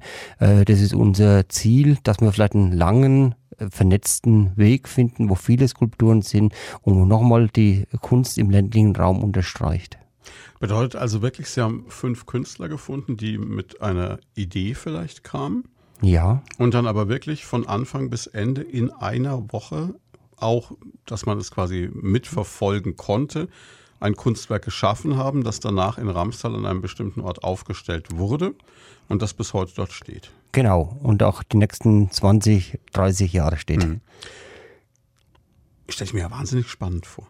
Also, dass man wirklich so sagt, ich kann mir das jetzt wirklich anschauen, wie um jetzt bei Ihnen zu bleiben, der Herr Gößmann-Schmidt einen Baumstamm da stehen hat und sagt, daraus wird jetzt XY und dann kann ich da quasi mit das Ganze verfolgen. Genau, so war das. Also sie haben die ganze Woche gearbeitet. Meistens haben sie so gegen Mittag angefangen, manche auch mal früh und haben da wirklich ganz, ganz tolle Kunstwerke erschaffen, äh, haben vorher ein Modell gemacht, haben vorher eine Zeichnung gemacht, die sie uns gezeigt haben und wir haben uns dann auch schon Gedanken im Vorfeld gemacht, weil wir ja wussten, was entsteht. Wo können wir dann den Weg hinlegen? Wo passt dann welche Skulptur genau hin, damit sie auch äh, gut äh, sichtbar ist, damit sie auch in die Natur gut eingebettet ist und das hat natürlich auch wahnsinnig Spaß uns gemacht und somit ist ein neues Highlight in Ramstal entstanden. Wie schwierig ist es, so etwas zu fertigen unter Beobachtung? Ja, ich denke, das sind alles Profis gewesen, die sind es gewohnt, die haben nicht das erstmal beim Bildhauersymposium mitgemacht und äh, für die ist es eigentlich schon ähm, nicht unbedingt jetzt äh, ein, ein, Druck gewesen, in der Öffentlichkeit zu arbeiten. Also das ist äh, für einen Künstler, ja, der eine ist ein bisschen verhaltener, ein bisschen zurückgezogener, aber trotzdem äh, sind die mit der Situation ganz gut umgegangen. Kann auch nichts schiefgehen. Also ich stelle mir jetzt gerade so beim Steinbildhauer vor, wenn du jetzt falsch dagegen schlägst und das Ding springt, dann fängst du von vorne an am Tag fünf oder so. Mm, ja, genau. Oder du musst deine Skulptur abändern. Also die Möglichkeit besteht ja auch noch. Ne? Das ist beim Malen nicht anders. Ein falscher Pinselstrich oder ein Farbtupfer am falschen Ort äh, kann auch ein Bild versaut sein. Aber da mhm. muss man eben wieder äh, versuchen, das zu retuschieren und zu überarbeiten. Also es gibt immer Mittel und Wege, auch nochmal äh, vielleicht eine kleine Veränderung zu machen. Aber im Großen und Ganzen ist es natürlich eine Herausforderung, eben für ein Modell, nach einem Modell zu arbeiten mhm. und am Schluss auch das rauszubekommen, was man sich vorgestellt hat. Was man hat. haben möchte, ja. ja. klar, weil sie natürlich auch die Erwartungshaltung haben für ihren Skulpturen. Natürlich. Das soll dann schon ja, ja, ansatzweise so aussehen wie das, was da als Entwurf genau. kam. Ne? ja. Wie, wie belegen Sie jetzt fest, wo Sie was hinstellen oder welchen Künstler Sie auswählen? Das ist ja auch eine Wahnsinnsverantwortung. Sie prägen ja das Ortsbild. Ja, wir prägen das Ortsbild und wir haben natürlich äh, uns im ersten Jahr ziemlich leicht getan, weil es hm. ein Anfang war. Es gab noch nichts. Ne? Genau, äh, das, die Herausforderung kommt erst in den nächsten Jahren jetzt, wo man dann äh, eben schauen muss, passt es dann wieder dazu oder in, vielleicht muss dann auch ein Künstler zwei, drei Entwürfe machen, um dann, wobei die Künstler natürlich heute alle ziemlich äh, offen sind und die, die kennen dann Ramstal, die kennen die Umgebung, die wissen, was, was den Ort prägt und äh, die kennen teilweise uns schon, also die wissen, wie wir dicken und äh, ich glaube, wir sind da auf einem guten Weg, dass wir auch weiterhin mit denen gut zusammenarbeiten. Es werden natürlich auch wieder andere Künstler dann kommen. Ähm, ja, das ist ein, ein, Prozess, wo wir uns äh, stellen müssen und den stellen wir uns auch gerne und ich glaube, dass wir da auch weiterhin guten Erfolg mit haben. Wie erleben es in der Bevölkerung, die Auseinandersetzung mit dem, was da geschieht? Also ich weiß zum Beispiel in Schweinfurt gab es mal ein riesen, das ist ein paar Jahre her, ein riesen Terror, weil eine Skulptur erworben werden sollte, die dann doch nicht erworben erworben wurde. Jetzt mhm. hat sie, glaube ich, irgend so ein Sanitär- und Heizungsbauer in seinem Vorgarten stehen, ein Modell davon, der Theseus hieß es, glaube ich, mhm. damals. Mhm. Das war ein heißes Thema. In Ramstal wurde es nicht so heiß diskutiert. Also es gab also in, nichts. In Ramstal keine, keine, keine Frauen, die verhüllt werden Keine Diskussionen, deswegen, Gott sei Dank, aber das äh, zeigt natürlich auch die, die Qualität des Ortes, dass die Leute sehr offen sind für mhm. Neues und äh, es waren auch keine Skulpturen, wo man jetzt äh, drüber äh, irgendwie groß diskutieren muss. Im Gegenteil, der Skulpturenweg äh, ist sehr gut angenommen worden. Bei der Eröffnung im August, wo wir die Skulpturen alle aufgestellt haben, war eine riesenbreite Palette an, an äh, Gästen da, an, an Ramstaler Besuchern, die mit uns gewandert sind, die das alle für sehr positiv empfanden. Trotz äh, richtig heißem Wetter, also war das echt sehr gut angenommen worden. Und das macht, merkt man ja auch, dass es den Leuten Spaß macht und dass die Leute ganz einfach hinter der Sache stehen. Ja, das ist ja auch so eine Ecke für Skulpturen bei Ihnen. Ne? Also ich kann mich nur erinnern, dass es da, äh, ich glaube, es ist in der Nähe von Hammelburg, wo immer wieder auch Skulpturen einfach auftauchen, keiner weiß woher und was. Ich weiß nicht, ob sie dahinter stecken, aber ähm, keiner weiß wieso, weshalb, warum und dann sind die wieder weg und so. Das ist schon spannend. Also wir stecken in Hammelburg nicht dahinter, das mhm. ist ganz sicher. Äh, wir finden es auch spannend, was da in Hammelburg passiert. Und aber wir wollen nicht heimlich die Skulpturen aufstellen und wieder wegtun, sondern bei uns soll das die breite Öffentlichkeit sehen. Vor allen Dingen ist es spannend zu sehen, wie Skulpturen entstehen. Und das ist eigentlich das Schöne dabei, dass man auch mal einen Künstler über die Schulter blicken kann äh, beim Bildhauersymposium. Das macht natürlich mächtig Spaß. Kann ich sowas eigentlich wirklich ganz klassisch erlernen? Sowohl das Bildhauen wie auch das Malen? Also das, das ist immer sowas, was ich mich frage. Kann ich jetzt irgendwann zumindest mal so die Grundzüge wirklich lernen? Also so wie jetzt Frau Kessler zum Beispiel, ich kenne es jetzt mal, wenn man, wenn man nachts schlaflos vor dem Fernseher sitzt, ne, dann stößt man irgendwann auf Bob Ross, das beste Schlafmittel der Welt. Jetzt, jetzt, äh, oh Gott, dieses schmerzverzerrte Gesicht, aber Sie wissen, was ich meine. Ne? So ein ja, a little ja. hint of ja. uh, Titanium White und dann hier noch eine Wolke und so. Ne? Man hat ja einen gewissen Kultstatus. Das ist jetzt wahrscheinlich nicht ganz die Art, wie Sie malen ohne ihre Werke jetzt zu kennen, aber kann man das wirklich so lernen? Also man kann schon ähm, ähm, das, das Handwerk, sage ich jetzt mal, ähm, kann man schon erlernen. Mhm. Ähm, das Wichtigste ist halt einfach, dass man Lust hat dazu. Also das heißt jetzt nicht, dass man ähm, sich unbedingt talentiert fühlen muss oder so, sondern man muss einfach ähm, erstmal die Lust haben auf Malen oder aufs Bildhauen und ähm, die Lust haben anzufangen. Und, ähm, ja gut, das, das kann ich mir vorstellen, aber ich kann jetzt nicht nur allein mit der Lust arbeiten. Also wenn nee. ich jetzt morgen mhm. Lust habe, Opernsänger zu werden mhm. oder Bademodenmodel, dann ja. ist mir in beiden Richtungen der Weg eher etwas verstellt. ähm, das heißt, ich muss auch so eine Grundbegabung vielleicht mitbringen? Ähm, ich bin mir da nicht so sicher. Ich denke, ähm, dass in jedem Menschen diese Begabung irgendwie schlummert. Also wenn hm. Sie jetzt Lust haben, Opernsänger zu werden, dann gehen Sie doch morgen mal zum Gesangsunterricht und, und schauen Sie mal, was die Gesangslehrerin oder der Gesangslehrer sagt, was er aus ihrer Stimme machen kann. Das oder ich, glaube ich, keine Menschen antun. also Sie haben gar keine Lust dazu. Das mag auch sein, ja. Vielleicht auch zu ja, na gut, ja, stimmt. Ja, da haben Sie, ja okay. Okay, ja, da, da kommt die Therapeutin durch. Da haben Sie recht. Da haben Sie wahrscheinlich recht. Ja, ähm, ja und wer jetzt Lust hat äh, zu malen, der kann einfach vielleicht erstmal anfangen, zum Beispiel mit einem Volkshochschulkurs, mhm. ganz profan, und wird dann einfach sehen, ähm, wie er da weiterkommt. An der Volkshochschule gibt es ja auch tolle Lehrer. Es gibt mhm. ja viele Künstler, die an, an Volkshochschulen ähm, ihre Kurse anbieten und wo man vielleicht wirklich ähm, schon mal äh, Grundlagen lernen kann und dann ist man irgendwie in einem Prozess drinne und das, das denke ich, das ist einfach wichtig. Also es kann jeder, ähm, der Lust hat, ähm, was lernen. Also es ist es ähm, dann aber wahrscheinlich auch die Möglichkeit, einfach zu sagen, ich kann zu Ihnen kommen ins Haus der Lebenskunst und kann mich im wahrsten Sinne des Wortes inspirieren ja. lassen, mir das Ganze mal anschauen, mal reinschnuppern, völlig unverbindlich ja. und mal gucken und dann einfach mal sagen, okay, das spricht mich an, das spricht mich nicht an. Genau, also das ist möglich und, und das ist eigentlich ja auch unser Anliegen, dass wir diese Möglichkeit bieten wollen, dass man einfach das ausprobieren kann, eben auch zum Beispiel die Malerei oder die Bildhauerei und ähm, wir sind jetzt beide, also den Bernhard kenne ich auch, weil ich bei seinen Kursen auch immer dabei bin, kenne ich eben auch als Kursleiter. Und ähm, äh, er macht es auch irgendwie ganz äh, geschickt, einen da so durchzuführen, dass man am Ende wirklich auch ein Kunstwerk in den Händen hält. Und es ist immer wieder, dass Leute kommen und sagen, ach, eigentlich kann ich das ja gar nicht, aber ich würde gern mal probieren. Und dann machen wir natürlich auch Mut. Also ich bei der Malerei, der Bernhard bei der Bildhauerei, ähm, machen Mut und sagen, komm doch einfach und wir fangen einfach mal an. Und ähm, bei mir, du kriegst jetzt einfach mal zwei Farben Farben und ähm, mach dir einfach keine Gedanken, was draus werden soll. Trag einfach erstmal die Farben auf und schau, was sich da entwickelt. Und mhm. so, ähm, um einfach erstmal diese Hemmschwellen zu nehmen und dann ähm, und dann entdeckt er vielleicht den Künstler in sich. Das wusste er vielleicht vorher noch gar nicht. Oder er wusste vorher noch gar nicht, dass er das Talent hat. Ähm, wobei, wie gesagt, ich denke einfach, dass, dass dieses Talent schon in jedem steckt. Nur ähm, wie kommt man hin, äh, das zu erkennen oder, oder das, ähm, so diese Schale einfach aufzuknacken und das Talent zu sehen, was ja wahrscheinlich doch da ist.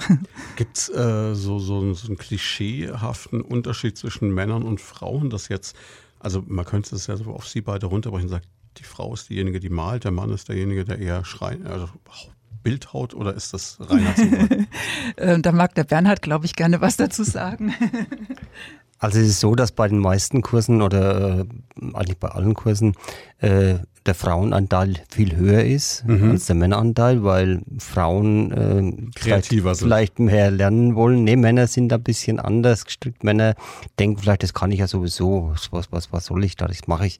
Äh, ne? Also die sind da vielleicht ein bisschen unbelehrbarer. Also ich mhm. habe äh, meistens einen Quotenmann, allerhöchstens. Ansonsten sind es in der Regel immer Frauen und äh, das macht aber trotzdem sehr viel Spaß. Also wenn man da Hand im Korb ist, da fühlt man sich ja richtig wohl. Es gibt schlimmere Schicksale, das glaube ich Ihnen sofort, ja. Vielleicht zu dem Thema von der Thea vorhin nochmal, äh, ob man Kreativität äh, kann oder nicht kann. Also wir machen ja gemeinsam seit sechs Jahren eine super Weinprobe. Mhm. Wir, die nennt sich Weinbegegne Kunst, wo wir also sechs Weine kredenzen und jeder Teilnehmer dabei dann äh, ein Bild malt. Und da ist es nämlich immer so, dass die Leute am Anfang äh, in, dem, in dem Atelier sitzen, also es sind meistens Gruppen mit acht, zehn, zwölf Leuten, ähm, äh, oft auch Familienfeiern oder solche Sachen, die dann sagen, oh, ich kann nicht malen und ich kann das nicht. Und dann sitzen sie ganz brav wie in der Schule früher drin und dann merken sie plötzlich nach einem zweiten Wein, oh, das wird ja jetzt lockerer, dann kann man auch mal sagen, jetzt darfst, ihr dürft ja auch aufstehen, ihr dürft auch mal unterhalten, ihr müsst nicht äh, still sitzen. Und dann merkt man, wie die Kreativität kommt. Und nach sechs Weinen, wenn das alles rum ist, ist und, die, und, und, alle Farben drauf sind, gehen alle stolz mit ihrem Werk nach Hause, auch die, die vorher nicht malen konnten, sind plötzlich stolz, dass sie ein super tolles Bild gemalt haben, aber nicht nach dem Sinn ein Haus, ein Boot, ein Pferd, sondern ganz einfach sich künstlerisch entfalten konnten, weil die DEA du dann Farben äh, erklären, wie Farben sich bewegen und so weiter und dann kommen eben abstrakte äh, Bilder raus und das ist echt eine tolle Sache und öffnet auch so den Menschen ein bisschen, äh, der dann sagt, äh, ja, ich kann ja doch malen und wir haben auch viele Wiederholungssäle, die dann irgendwann mit einer anderen Gruppe mal kommen und sagen, ey, das war eine super Geschichte, wir kommen wieder mal zu euch und machen das wieder mal, weil es eben da was zu essen gibt, was zu trinken gibt und man kann auch dabei ein Bild malen, man kann sich mal richtig auf eine andere Art und Weise betätigen und seine Kreativität freien Lauf lassen. Kurz muss man natürlich sagen, nach sechs Weinen. Das ist ein bisschen, da sind wir wieder bei Van Gogh, ne? aber der hat Absinth genommen. Also ähm, ist der Künstler auch so ein bisschen Freigeist und ähm, vielleicht nicht allem abgeneigt, was erlaubt oder verboten ist? Also bei mir ist es nicht ganz so, dass ich äh, unbedingt jetzt Wein oder irgendwas zur künstlerischen Tätigkeit brauche. Äh, aber ja, es gibt bestimmt Leute, die sich da richtig entfalten können. Aber das, da geht es ja eigentlich dabei mehr um den, um den Gag eben mhm. mit Wein und, und Kunst in Berührung zu bringen. Also das ist eine, eine tolle Erfahrung und äh, macht uns auch immer mächtig Spaß.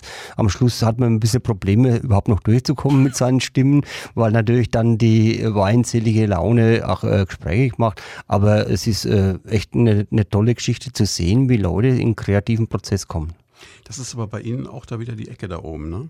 Genau. Da gibt es einen Brennereiweg. Das ist ein bisschen weiter weg, hinter Hammelburg, ja. Da gibt es einen Pfarrer, der ähm, Whisky-Exerzitien leitet. Also Sie kennen sich bestens aus. Alkohol und ich, nein, Spaß beiseite. Aber äh, ist, ist es so die Ecke da oben bei Hammelburg, älteste Weinstadt Deutschlands? Äh, ja, ich meine. Haben Sie da so eine Verbindung zu insgesamt? Ich denke, äh, man merkt ganz einfach, dass die weinseligen Dörfer was Besonderes sind. Da ist ganz einfach mehr Gesellschaft da, mhm. da ist mehr, mehr Leben da. Das ist ein ganz anderer Schlag an Menschen auch. Also wir sind offen, wir kommunizieren mehr, wir sind gastfreundlich in Ramstal und das, das merkt man ganz einfach. Das bringt man nach außen und das macht auch Spaß. Ich möchte noch mal ganz kurz was ähm, sagen zu dem Klischee der, der Künstler ähm, und dem die dem Alkohol so zugeneigt sind. Also das ist ja wirklich ein Klischee. Ich wollte also, das jetzt nicht nur auf Alkohol als Droge nee, beschränken. Es, natürlich auch andere Drogen. Klar. Nein, um Gottes Willen. Aber also ähm, ich denke so, die meisten Künstler ähm, heutzutage sind wirklich sehr disziplinierte Menschen, die wirklich ähm, einen ganz geregelten Tagesablauf haben und wirklich ähm, wie auch so wie geregelte Arbeitszeiten haben, hm. auch wenn man sich das gar nicht so vorstellen kann. Aber, Aber ist das so? Kann ich denn wirklich sagen, ich bin jetzt ein Kreativ? Also ich stelle mir jetzt hm. so vor, dann überkommt mich die Kreativität und dann schnitze oder male ich die ja. Nacht durch? Oder ja. kann man wirklich sagen, wie ich, ich glaube, es gab Schriftsteller, Thomas Mann war, glaube ich, so, der gesagt gesagt hat, ich setze mich früh um neun hin und dann stehe ich mittags um eins wieder auf mhm. und habe bis dahin wieder fünf Seiten Buddenbrocks. Ja. Ist es so? Ich, äh, ich, das geht nicht immer, aber ich mhm. glaube schon, also man braucht schon irgendwie auch Phasen, wo man in so einen Fluss kommt sozusagen. Mhm. Aber ähm, das geht ähm, äh, ja jedem Kreativtätigen so. Aber ähm, ich glaube, so eine gewisse Disziplin ist schon auch ähm, wichtig. Also das braucht man einfach auch, dass man irgendwo einen Ort hat, ähm, äh, wo man arbeitet und vielleicht auch ähm, auch Zeiten hat und sich diszipliniert. Weil wenn man jetzt immer nur zu Hause drauf wartet ähm, oder sich irgendwo hinlümmelt und denkt, jetzt warte mhm. ich mal, bis ich kreativ werde, also dann wird's halt auch nichts. Also man muss halt wirklich auch manchmal einfach anfangen und ähm, und das ist manchmal dann auch wirklich ähm, so eine Arbeit. Also mal, wenn man einen Anfang gefunden hat, dann ähm, muss man dann auch schauen, dass man ähm, das Werk dann zu Ende bringt. Und ähm, das geht natürlich nicht immer. Man hat dann immer wieder auch Phasen, wo man dann denkt, was mache ich jetzt hier eigentlich und wird es überhaupt mhm. was? Mhm. Und, und so, das, das ist aber, ähm, das ist ganz normal. Aber ähm, diese, dieses Disziplinieren, ähm, das ist, glaube ich, schon auch wichtig. Und die meisten Künstler, die ich jetzt so kenne, die machen das auch. Also das ich, macht für Sie also auch einen Unterschied, wenn Sie dann quasi in Ihr Atelier gehen, kommen ja, Sie in eine andere Stimmung? Genau. Ja, das ist dann dann der Ort, wo ich arbeiten kann und wo ich, wo die Umgebung mich auch schon ein bisschen ähm, einstimmt sozusagen auf das, mhm. was ich da jetzt machen will und ähm, ja, das, das ist so. Also ich kenne zum Beispiel auch einen Künstler, der steht früh um 6 Uhr auf, macht einen Spaziergang draußen ähm, und geht dann in sein Atelier und malt. Also der ist ähm, wirklich äh, keiner, der bis mittags im Bett liegen bleibt, so wie man es Künstlern auch vielleicht mal gerne unterstellt, sondern ähm, also der hat wirklich einen, einen ganz äh, konkreten Tagesablauf. So, also das gibt es bei Künstlern auch. Okay. Das wollte ich nur noch loswerden. Um Gottes Willen, ich wollte, ich wollte jetzt nicht also alle Künstler zu äh, liederlichen äh, Trinkern. Gott, das, dazu kenne ich viel zu viele. Nee, nee, nee. Äh, wir machen noch ganz kurze Pause, geht gleich weiter. Die Zeit rennt heute schon wieder. Nur noch eine knappe halbe Stunde mit Thea Kessler und Bernhard Gößmann-Schmidt vom Haus Erlebenskunst in Ramstal. Wir haben gerade schon so ein bisschen darüber gesprochen, wie Künstler so arbeiten, haben mit einigen Klischees, die sich auch bei mir so verfestigt hatten, aufgeräumt, vielleicht auch mit ein paar romantischen Vorstellungen. Jetzt habe ich gerade, und das haben Sie da draußen jetzt natürlich verpasst, gefragt, wie das denn so ist, ob es auch Tage gibt, an denen man merkt, jetzt geht es nicht mit der Kunst. Ja, solche Tage gibt es natürlich. Da muss man ganz einfach dann die Kunst zur Seite schieben, muss andere Tätigkeiten machen, die einem besser liegen. Äh, die Arbeit muss einem quasi äh, förmlich anspringen. Man kann mhm. nicht einfach sagen, jetzt muss ich, weil da wird es mit Sicherheit nichts, sondern man muss irgendwie äh, in diesen Prozess reinkommen. Man muss ganz einfach wissen, äh, heute ist der Tag und auch wenn man an einer Skulptur arbeitet, zum Beispiel kann man nicht sagen, und heute muss ich der Skulptur mhm. ein Gesicht geben, sondern wenn man merkt, äh, man kann sich nicht reinfühlen, dann lässt man das, dann schnitzt man irgendwie am Körper oder sonst irgendwas weiter, wenn man jetzt eine menschliche Figur macht, weil äh, sonst hat er vielleicht am Schluss keine Nase oder keine Augen mehr, weil es eben dann nicht gepasst hat an dem Tag. Also das muss man sich irgendwie, das spürt man im, in sich drin, wie man in den Prozess reinkommt und äh, deshalb äh, sollte man da nicht mit aller Gewalt an irgendwelchen Sachen festhalten und auch mal eine Skulptur, Skulptur drei Tage nicht anschauen ist ganz gut dann kommt man mit neuen Energien wieder besser voran. Geht es Ihnen beiden jetzt so, wenn Sie in Urlaub fahren, dass das äh, immer in ein Museum geht oder an einen Ort, der besonders künstlerisch reizvoll ist oder ein besonderes Licht hat? also wir, also ich auf jeden Fall kann sagen, wir nutzen den Urlaub eigentlich immer mit einem kleinen künstlerischen äh, Bezug und äh, es muss nicht äh, der ganze Urlaub so sein, aber irgendwo, wenn mal Kunst irgendwo so nebenbei dabei ist, ist es natürlich sehr vorteilhaft. Wie geht's Ihnen, der Frau Kessler? Ist es so der Traum, dann doch irgendwann mal in der Provence zu stehen? Oder? Also bei mir ist es eigentlich auch so, dass ich, wenn ich im Urlaub bin, schon auch Ausschau halte ähm, nach, nach künstlerischen Sachen oder ähm, nach Museen und ähm, da schon auch gerne schaue, ähm, wie es was es dort zu sehen gibt. Und das müssen jetzt nicht immer die großen berühmten Museen mhm. sein, sondern ähm, es ist auch interessant, ähm, in kleineren Städten irgendwelche kleinen Ausstellungen sich mal anzuschauen oder ähm, äh, irgendwelche kreativen Orte einfach auch zu sehen, äh, wie Menschen da sind oder leben, arbeiten, ähm, sich präsentieren. Das ist immer bereichernd auch. Also das ist auch eigentlich immer so, dass im Urlaub, also wir, wir fahren auch manchmal, ähm, äh, Bernhard und seine Frau und äh, mein Mann und ich, wir fahren auch manchmal gemeinsam in Urlaub.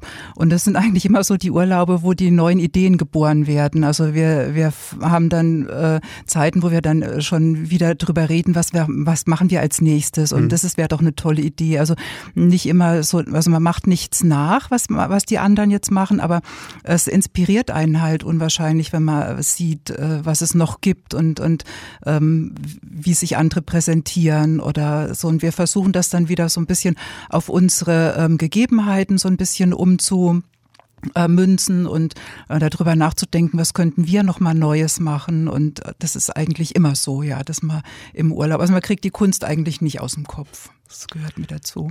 Malen Sie jetzt in Anführungszeichen nur im Atelier oder trifft man Sie auch irgendwo draußen an? Nee, also ich bin so eine Ateliermalerin. Hm? Ich male nicht okay. draußen. Ich bin jetzt nicht eine, die die Staffelei nimmt und, und draußen jetzt die Landschaft malt. Es hätte ja sein können, dass Sie haben vorhin mm. Markt Breit erwähnt, da gibt es ja diesen mm. berühmten Malerwinkler, der sein könnte, ja. sagen, Ramstal, mm. da müssen alle äh, diese Kirchenfassade malen oder sowas.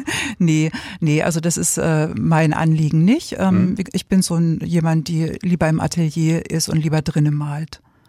Mhm. Genau.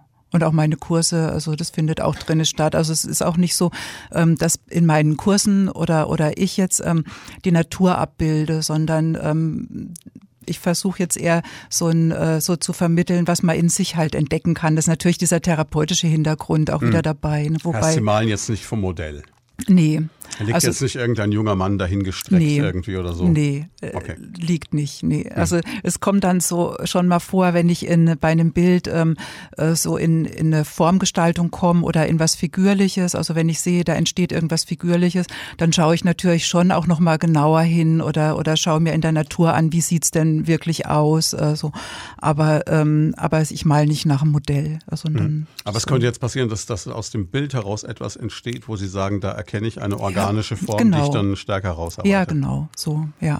Mhm. So ist es. Das heißt, Sie wissen, also jetzt beim Herrn Gößmann-Schmidt habe ich verstanden, er weiß ungefähr vorher, wo die Reise hingeht mit seiner Skulptur. Mhm. Bei Ihrem Bild ist das dann nicht notwendigerweise so? Nee, genau. Hm? Also es gibt auch Bilder, ähm, wo ich auch, also wenn ich zum Beispiel auch einen Auftrag habe, ich hm. soll jetzt ähm, das und das malen, dann ist es klar. Aber ähm, so für mich das entspannte Malen ist eigentlich das, ähm, wo ich einfach anfange ähm, mit den Farben, auf die ich gerade Lust habe, also die mich gerade anspringen, ähm, einfach anfangen, die Farben aufzutragen. Also zum Beispiel eben ganz verwässert erstmal, also mit Aquarellfarben ist hm. das dann ganz einfach, die kann man in Wasser nochmal auf auflösen und kann die dann auf Aquarellpapier langsam auftragen und dann Schicht für Schicht ähm, da was entstehen lassen. Also es, äh, es findet eine Entwicklung statt auf dem Papier oder auf der Leinwand. Und das ist eigentlich das, ähm, was mich dann auch erfüllt. Also wenn ich dann ähm, sehe, äh, was sich da entwickelt und manchmal ist man dann auch so fasziniert, was man dann plötzlich sieht, ähm, was da entstanden ist, ohne dass man es ganz bewusst gemacht hat und dann ähm, äh, kommt einem plötzlich ein Motiv entgegen, an dem man dann ähm, ins, also wieder bewusst weitermalt. Also da dreht sich dann im Kopf auch was. Ähm, man fängt ganz entspannt an und dann kommen natürlich auch anstrengende Momente, wenn es dann doch konkreter wird und ja.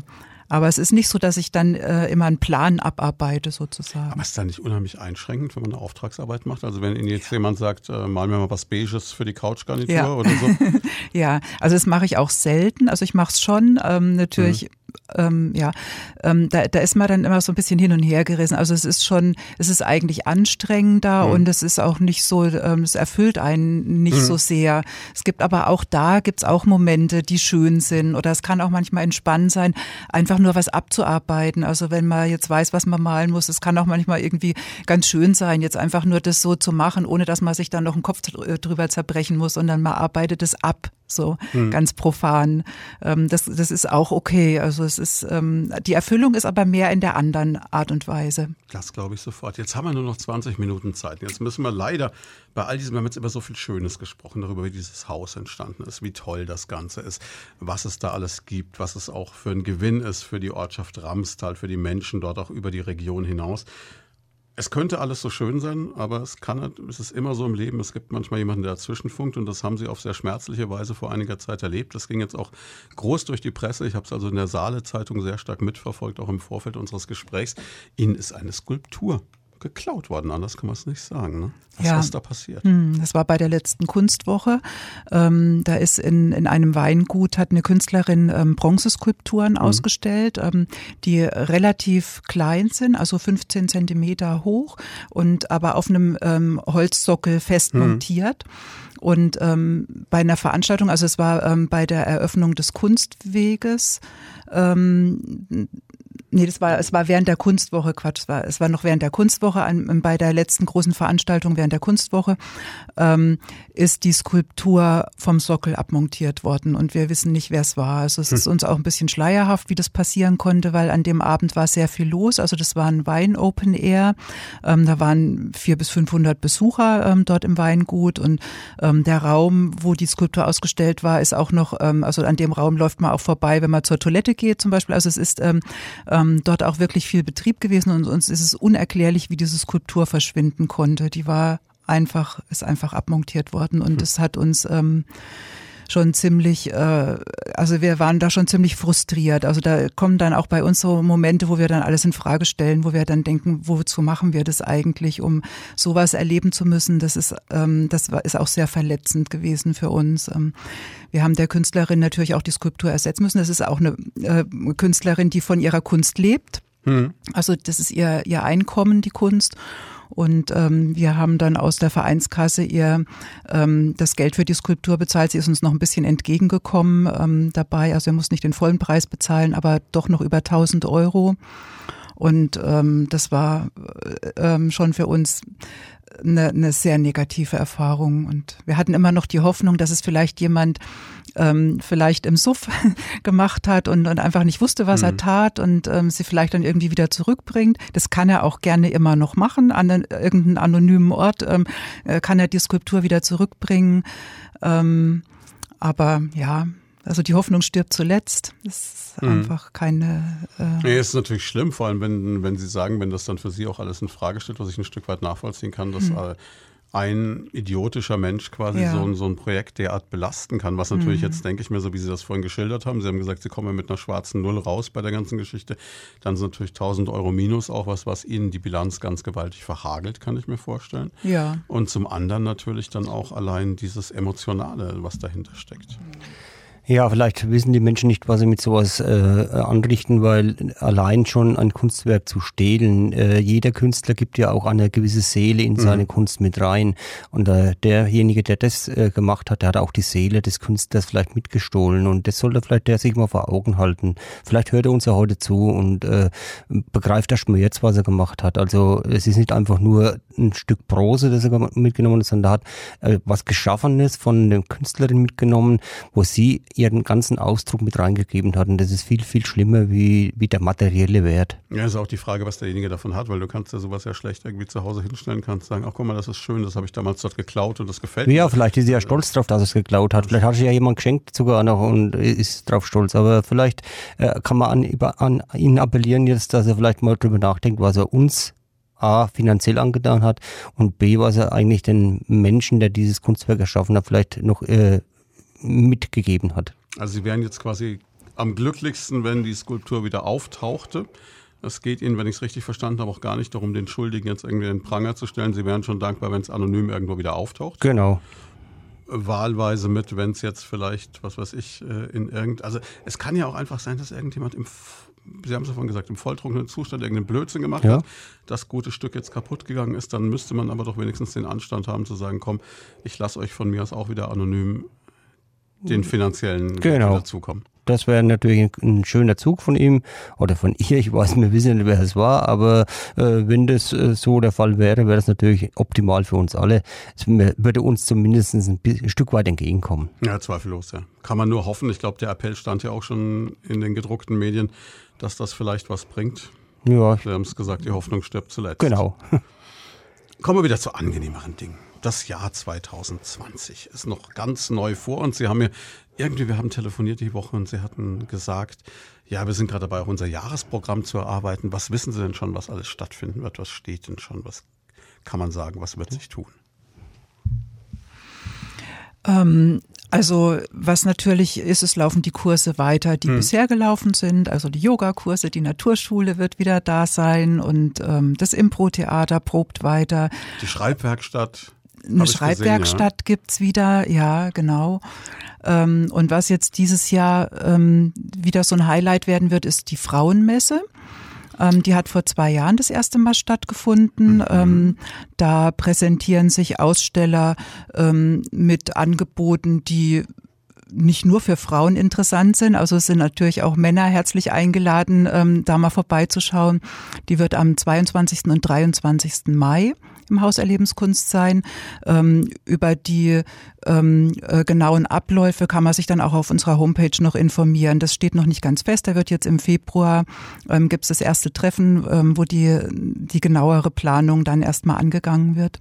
Was zeichnet eine Frauenmesse jetzt aus? Das sind hm. äh, vor allem Frauen, die da ausstellen, oder? Ähm, nee, das, das stellen Frauen und Männer aus, natürlich äh, viele Frauen auch mhm. wieder, ja.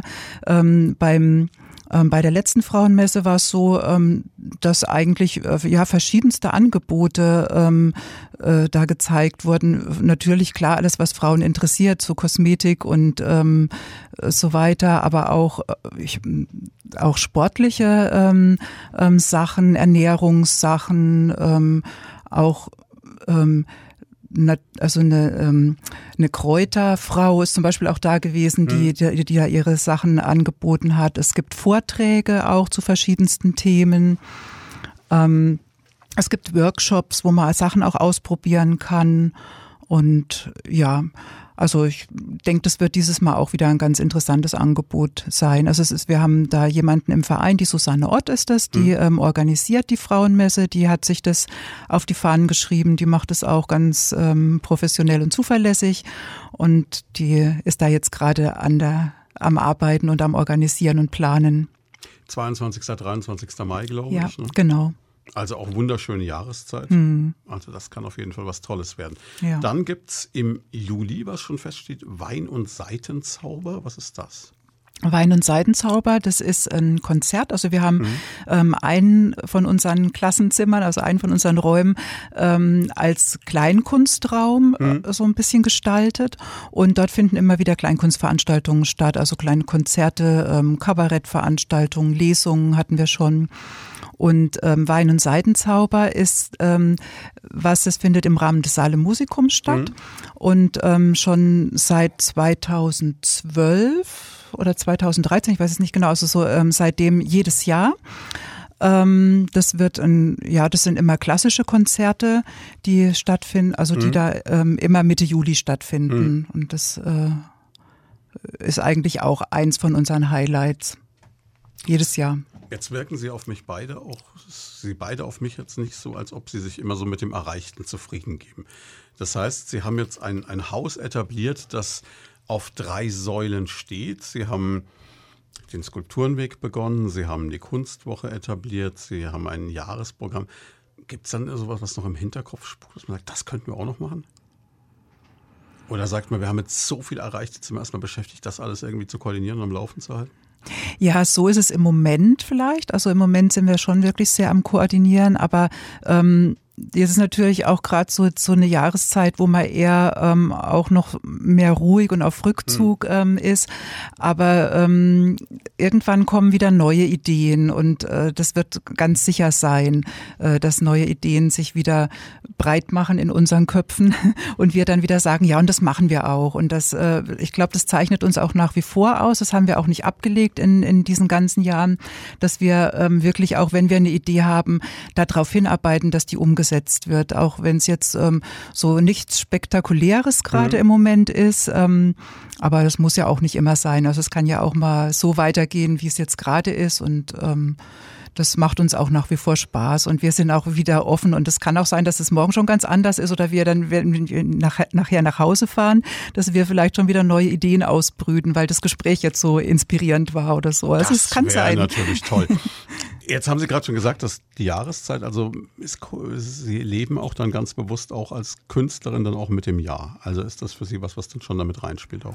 Ja, schon. Also so, ein, so ein Bewusstsein äh, spielt schon mit rein, dass man sich einfach ähm, in der, im Winter auch ein bisschen äh, zurückzieht und ein bisschen alles ein bisschen ruhiger laufen mhm. lässt. Und ja, noch so Sachen, die in den letzten Jahren immer wieder mehr zum Trend werden, was weiß ich nicht, Rauhnächte oder sowas dann mhm. auch wieder dementsprechend zelebrieren. Ja, genau. Sowas passiert auch, ja. Mhm.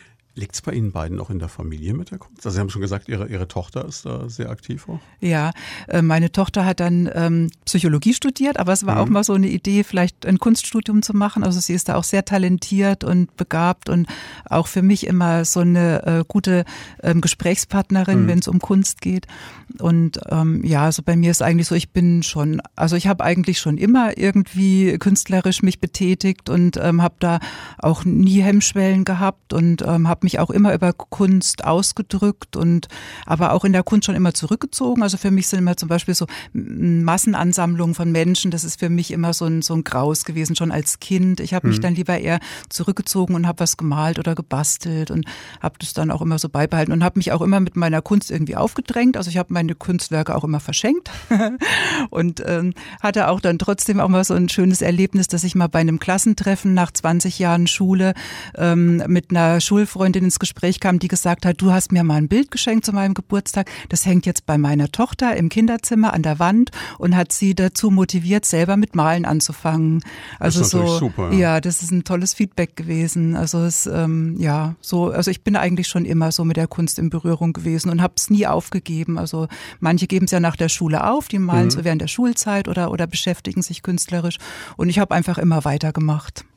Heißt es aber auch, wenn Sie sagen, viele Menschen auf einem Haufen sind in ein Graus, dass für Sie eigentlich gerade dann sowas wie 500 Leute kommen, in ein Weingut eher sowas ist, wo Sie sagen, ja schön, dass es so erfolgreich ist, aber es hätten auch nur 250 sein können? Nee, also ich freue mich dann schon auch über die vielen Menschen, die kommen, auch während der Kunstwoche, hm. wenn dann, wenn dann viele da sind. Ähm, aber das ist für mich immer so eine Herausforderung. Also da bin ich schon eher so, äh, das ist für mich immer ein bisschen mit Aufregung verbunden und herausfordernd, ja. Seien Sie mal froh, dass heute nicht so viel zu Ja. Wie geht's Ihnen damit, Herr Gassmitschmidt? Ja gut, ich bin schon ein Mensch, der gewohnt ist, in der Öffentlichkeit zu stehen. Und, Eher so das Zirkuspferd. Äh, genau, ja. Und damit komme ich auch ganz gut klar. Mhm. Und ich bin auch einer, der, äh, denke ich, immer wieder mit neuen Ideen, kreativen Ideen äh, vorantreiben will. Wenn ich zurückblicke, haben wir ja in 2014 eine äh, Urkunde vom äh, Dr. Wir Ludwig haben noch gar nicht, das haben Sie mir extra mitgebracht, stimmt, da haben wir noch gar nicht drüber gesprochen. Dr. Ludwig Spähnle bekommen und wenn wir auf 2019 zurückblicken, äh, haben wir jetzt vor kurzem äh, ähm, wieder eine Auszeichnung bekommen vom äh, Horst Seehofer äh, über Menschenerfolge 2019, also eine Urkunde und das ist natürlich eine Sache, die uns stolz macht. Auf den Ausblick für die äh, für heuer würde ich sagen, wir sind gerade im Wahlmodus, mhm. wir sind in der Kommunalwahlvorbereitung und und ich denke, wir harren der Dinge mal, die da kommen. Äh, ich vielleicht gibt sich ja ein Wechsel in Ramstal und dann werden wir natürlich mit neuen Kreativität alles noch mehr vorantreiben. Äh, darauf würde ich jetzt mal setzen. Und ansonsten. Es ist ja jetzt nicht so, dass Sie da irgendwie was äußern würden, aber wenn man zwischen den Zeilen liest, könnte man fast schon erahnen, dass äh, Sie da so ein bisschen jetzt nicht böse werden, wenn sich's wechselt. Nee, werden wir nicht böse. Mhm. Das muss ich auch ganz klar so verteidigen. Und äh, ja, aber das wird uns im Moment erstmal ein bisschen äh, bremsen, um dann, dann ab äh, vielleicht 15. März Vollgas zu geben. das heißt, Sie machen aber auch so ein bisschen Politik dann richtig mit. Also Sie sind da schon. Ich bin selbst amtierender Gemeinderat mhm. und äh, möchte auch gerne weiter mitgestalten, ja. Okay, und ähm, dann gibt's aber, wenn das überstanden ist und je nachdem, wie es ausgeht, was wir alle nicht wissen, ne, dann ähm, geht's wieder ganz normal weiter mit der nächsten Kunstwoche, dem nächsten. Es wird mit Sicherheit ganz normal weitergehen, aber trotzdem würden wir jetzt erstmal so langsam ein bisschen in der Ruhephase bleiben und mhm. wir müssen ja jetzt erstmal unsere politischen Aufgaben bewältigen und äh, dann gehen wir auf wieder, wieder Vollgas und werden das Haus der Lebenskunst in Ramstal weiterhin gut etablieren. Da bin ich mir voll überzeugt davon. Was man vielleicht auch nochmal erwähnen kann, ist natürlich so schön, schön es ist, wenn Politiker wunderbare Urkunden verfassen. Sie sind ein gemeinnütziger Verein, das heißt, es ist kein Problem, wenn man ihnen was spenden möchte, gibt es die Option. Ja, da bin ich jederzeit offen. Also unser Kassier würde sich die Hände reiben und dementsprechend wären wir natürlich offen für Spenden jeglicher Art. Und wenn Leute uns äh, zu uns ins Haus kommen, zum Kaffee trinken kommen und sonst was, ist es für uns auch schon eine große Spende, weil äh, jeder, der uns äh, besucht und im Haus besucht, die TH besucht, der gibt uns ja auch wieder was von unserem Geleisteten zurück. Und äh, was ich noch vielleicht erwähnen mhm. möchte, mhm. ich möchte Danke sagen äh, an allen ehrenamtlichen Helfern, die uns über die ganze Jahre hin wirklich ganz, ganz toll unterstützt haben. Das ist, glaube ich, sowas, was man sowieso sagen muss. Ehrenamt ist eigentlich das, womit das Ganze steht und fällt für Sie auch. Ne? Ja, natürlich, wenn wir die ehrenamtliche Helfer nicht hätten, dann äh, würde es Haus der Lebenskunst nicht geben. Dann gäbe es vielleicht zwei Fantasten, die irgendwo noch herumturnen und denken, sie müssen die Welt retten. Wir retten die Welt gerne, aber wir brauchen natürlich einen Background, eine gute Gruppierung, die uns dabei unterstützt. Und deswegen sind wir auch froh, dass wir die haben. Die Unterstützung kann man gar nicht oft genug äh, erwähnen. Wenn Sie jetzt wünscht, ihr was spielen könnten, was würden Sie sich noch wünschen für Ramstal oder für das Haus der Lebenskunst? Ja, noch mehr äh, Kurse, mehr Zusammenhalt und vielleicht ein bisschen äh, mehr Potenzial, dass man ein bisschen größere Unterstützung bekommt, damit man vielleicht die ehrenamtliche Arbeit so ein bisschen auf so äh, breitere Schultern verteilen könnte oder vielleicht ein kleiner finanzieller Obolus da wäre, damit man die, die Hauptarbeit, die geleistet werden müssen, nämlich die 250 äh, Veranstaltungen im Jahr zu organisieren, vielleicht auch mit einem kleinen Honorar hinterlegen könnte. Also 250 Veranstaltungen ist wirklich ein Wahnsinn, wenn man sich das vorstellt. Ja. Das ist schon echt spannend. Ja, das heißt, im Grunde genommen wäre es schön, wenn einfach mal so ein Polster da wäre, wo man sagt, okay, das lässt uns ruhiger schlafen. Genau, das wäre eigentlich ideal, aber trotzdem sind wir frohen Mutes und werden auch so weiterarbeiten. Wenn jetzt jemand neugierig geworden ist und gesagt, Mensch, ähm, wie komme ich daran? Klar, es gibt unter äh, erlebenskunst-ramstal.de eine Homepage. Da findet man sie. Sie sind auf Facebook. Man kann aber auch einfach vorbeikommen. Also wenn jemand vorbeikommen möchte, ähm, ähm, am besten erst kurz anrufen, hm. weil natürlich nicht rund um die Uhr jemand, jemand im Haus ist. ist klar, ja, logisch. Genau, aber ähm, sehr gerne. Also wir zeigen unser Haus gerne, wir machen gerne Führungen durchs Haus und ähm, kommen gerne äh, mit Menschen ins Gespräch über alles, was rund ums Haus Erlebenskunst ähm, äh, läuft und ja, kann sich einfach melden.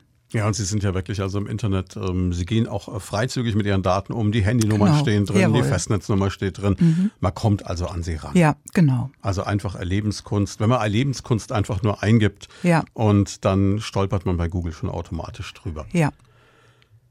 Ja, es ist unglaublich. Wir sind tatsächlich schon am Ende. Es ging wahnsinnig schnell. Ja. Hat mich sehr gefreut, dass Sie da waren. Ich bin sehr gespannt, was da noch alles passiert. Wir werden das natürlich äh, weiterverfolgen und ja, drücken jetzt die Daumen natürlich für alle künstlerischen und politischen Ambitionen, die es so gibt. Wie geht der Tag für Sie weiter? Jetzt erst noch etwas Kunst oder etwas Wein oder eine Kombination von beiden oder? Ähm, mal schauen, also mal schauen, mal schauen, was wir machen. Lassen sich so treiben. ja, genau, wir lassen uns treiben. Das muss auch mal sein. Also ich werde erst mal zum Mittagessen dann gehen und heute Abend den schönen Vormittag, den schönen Nachmittag äh, bei einem guten Glas Wein ausklingen lassen.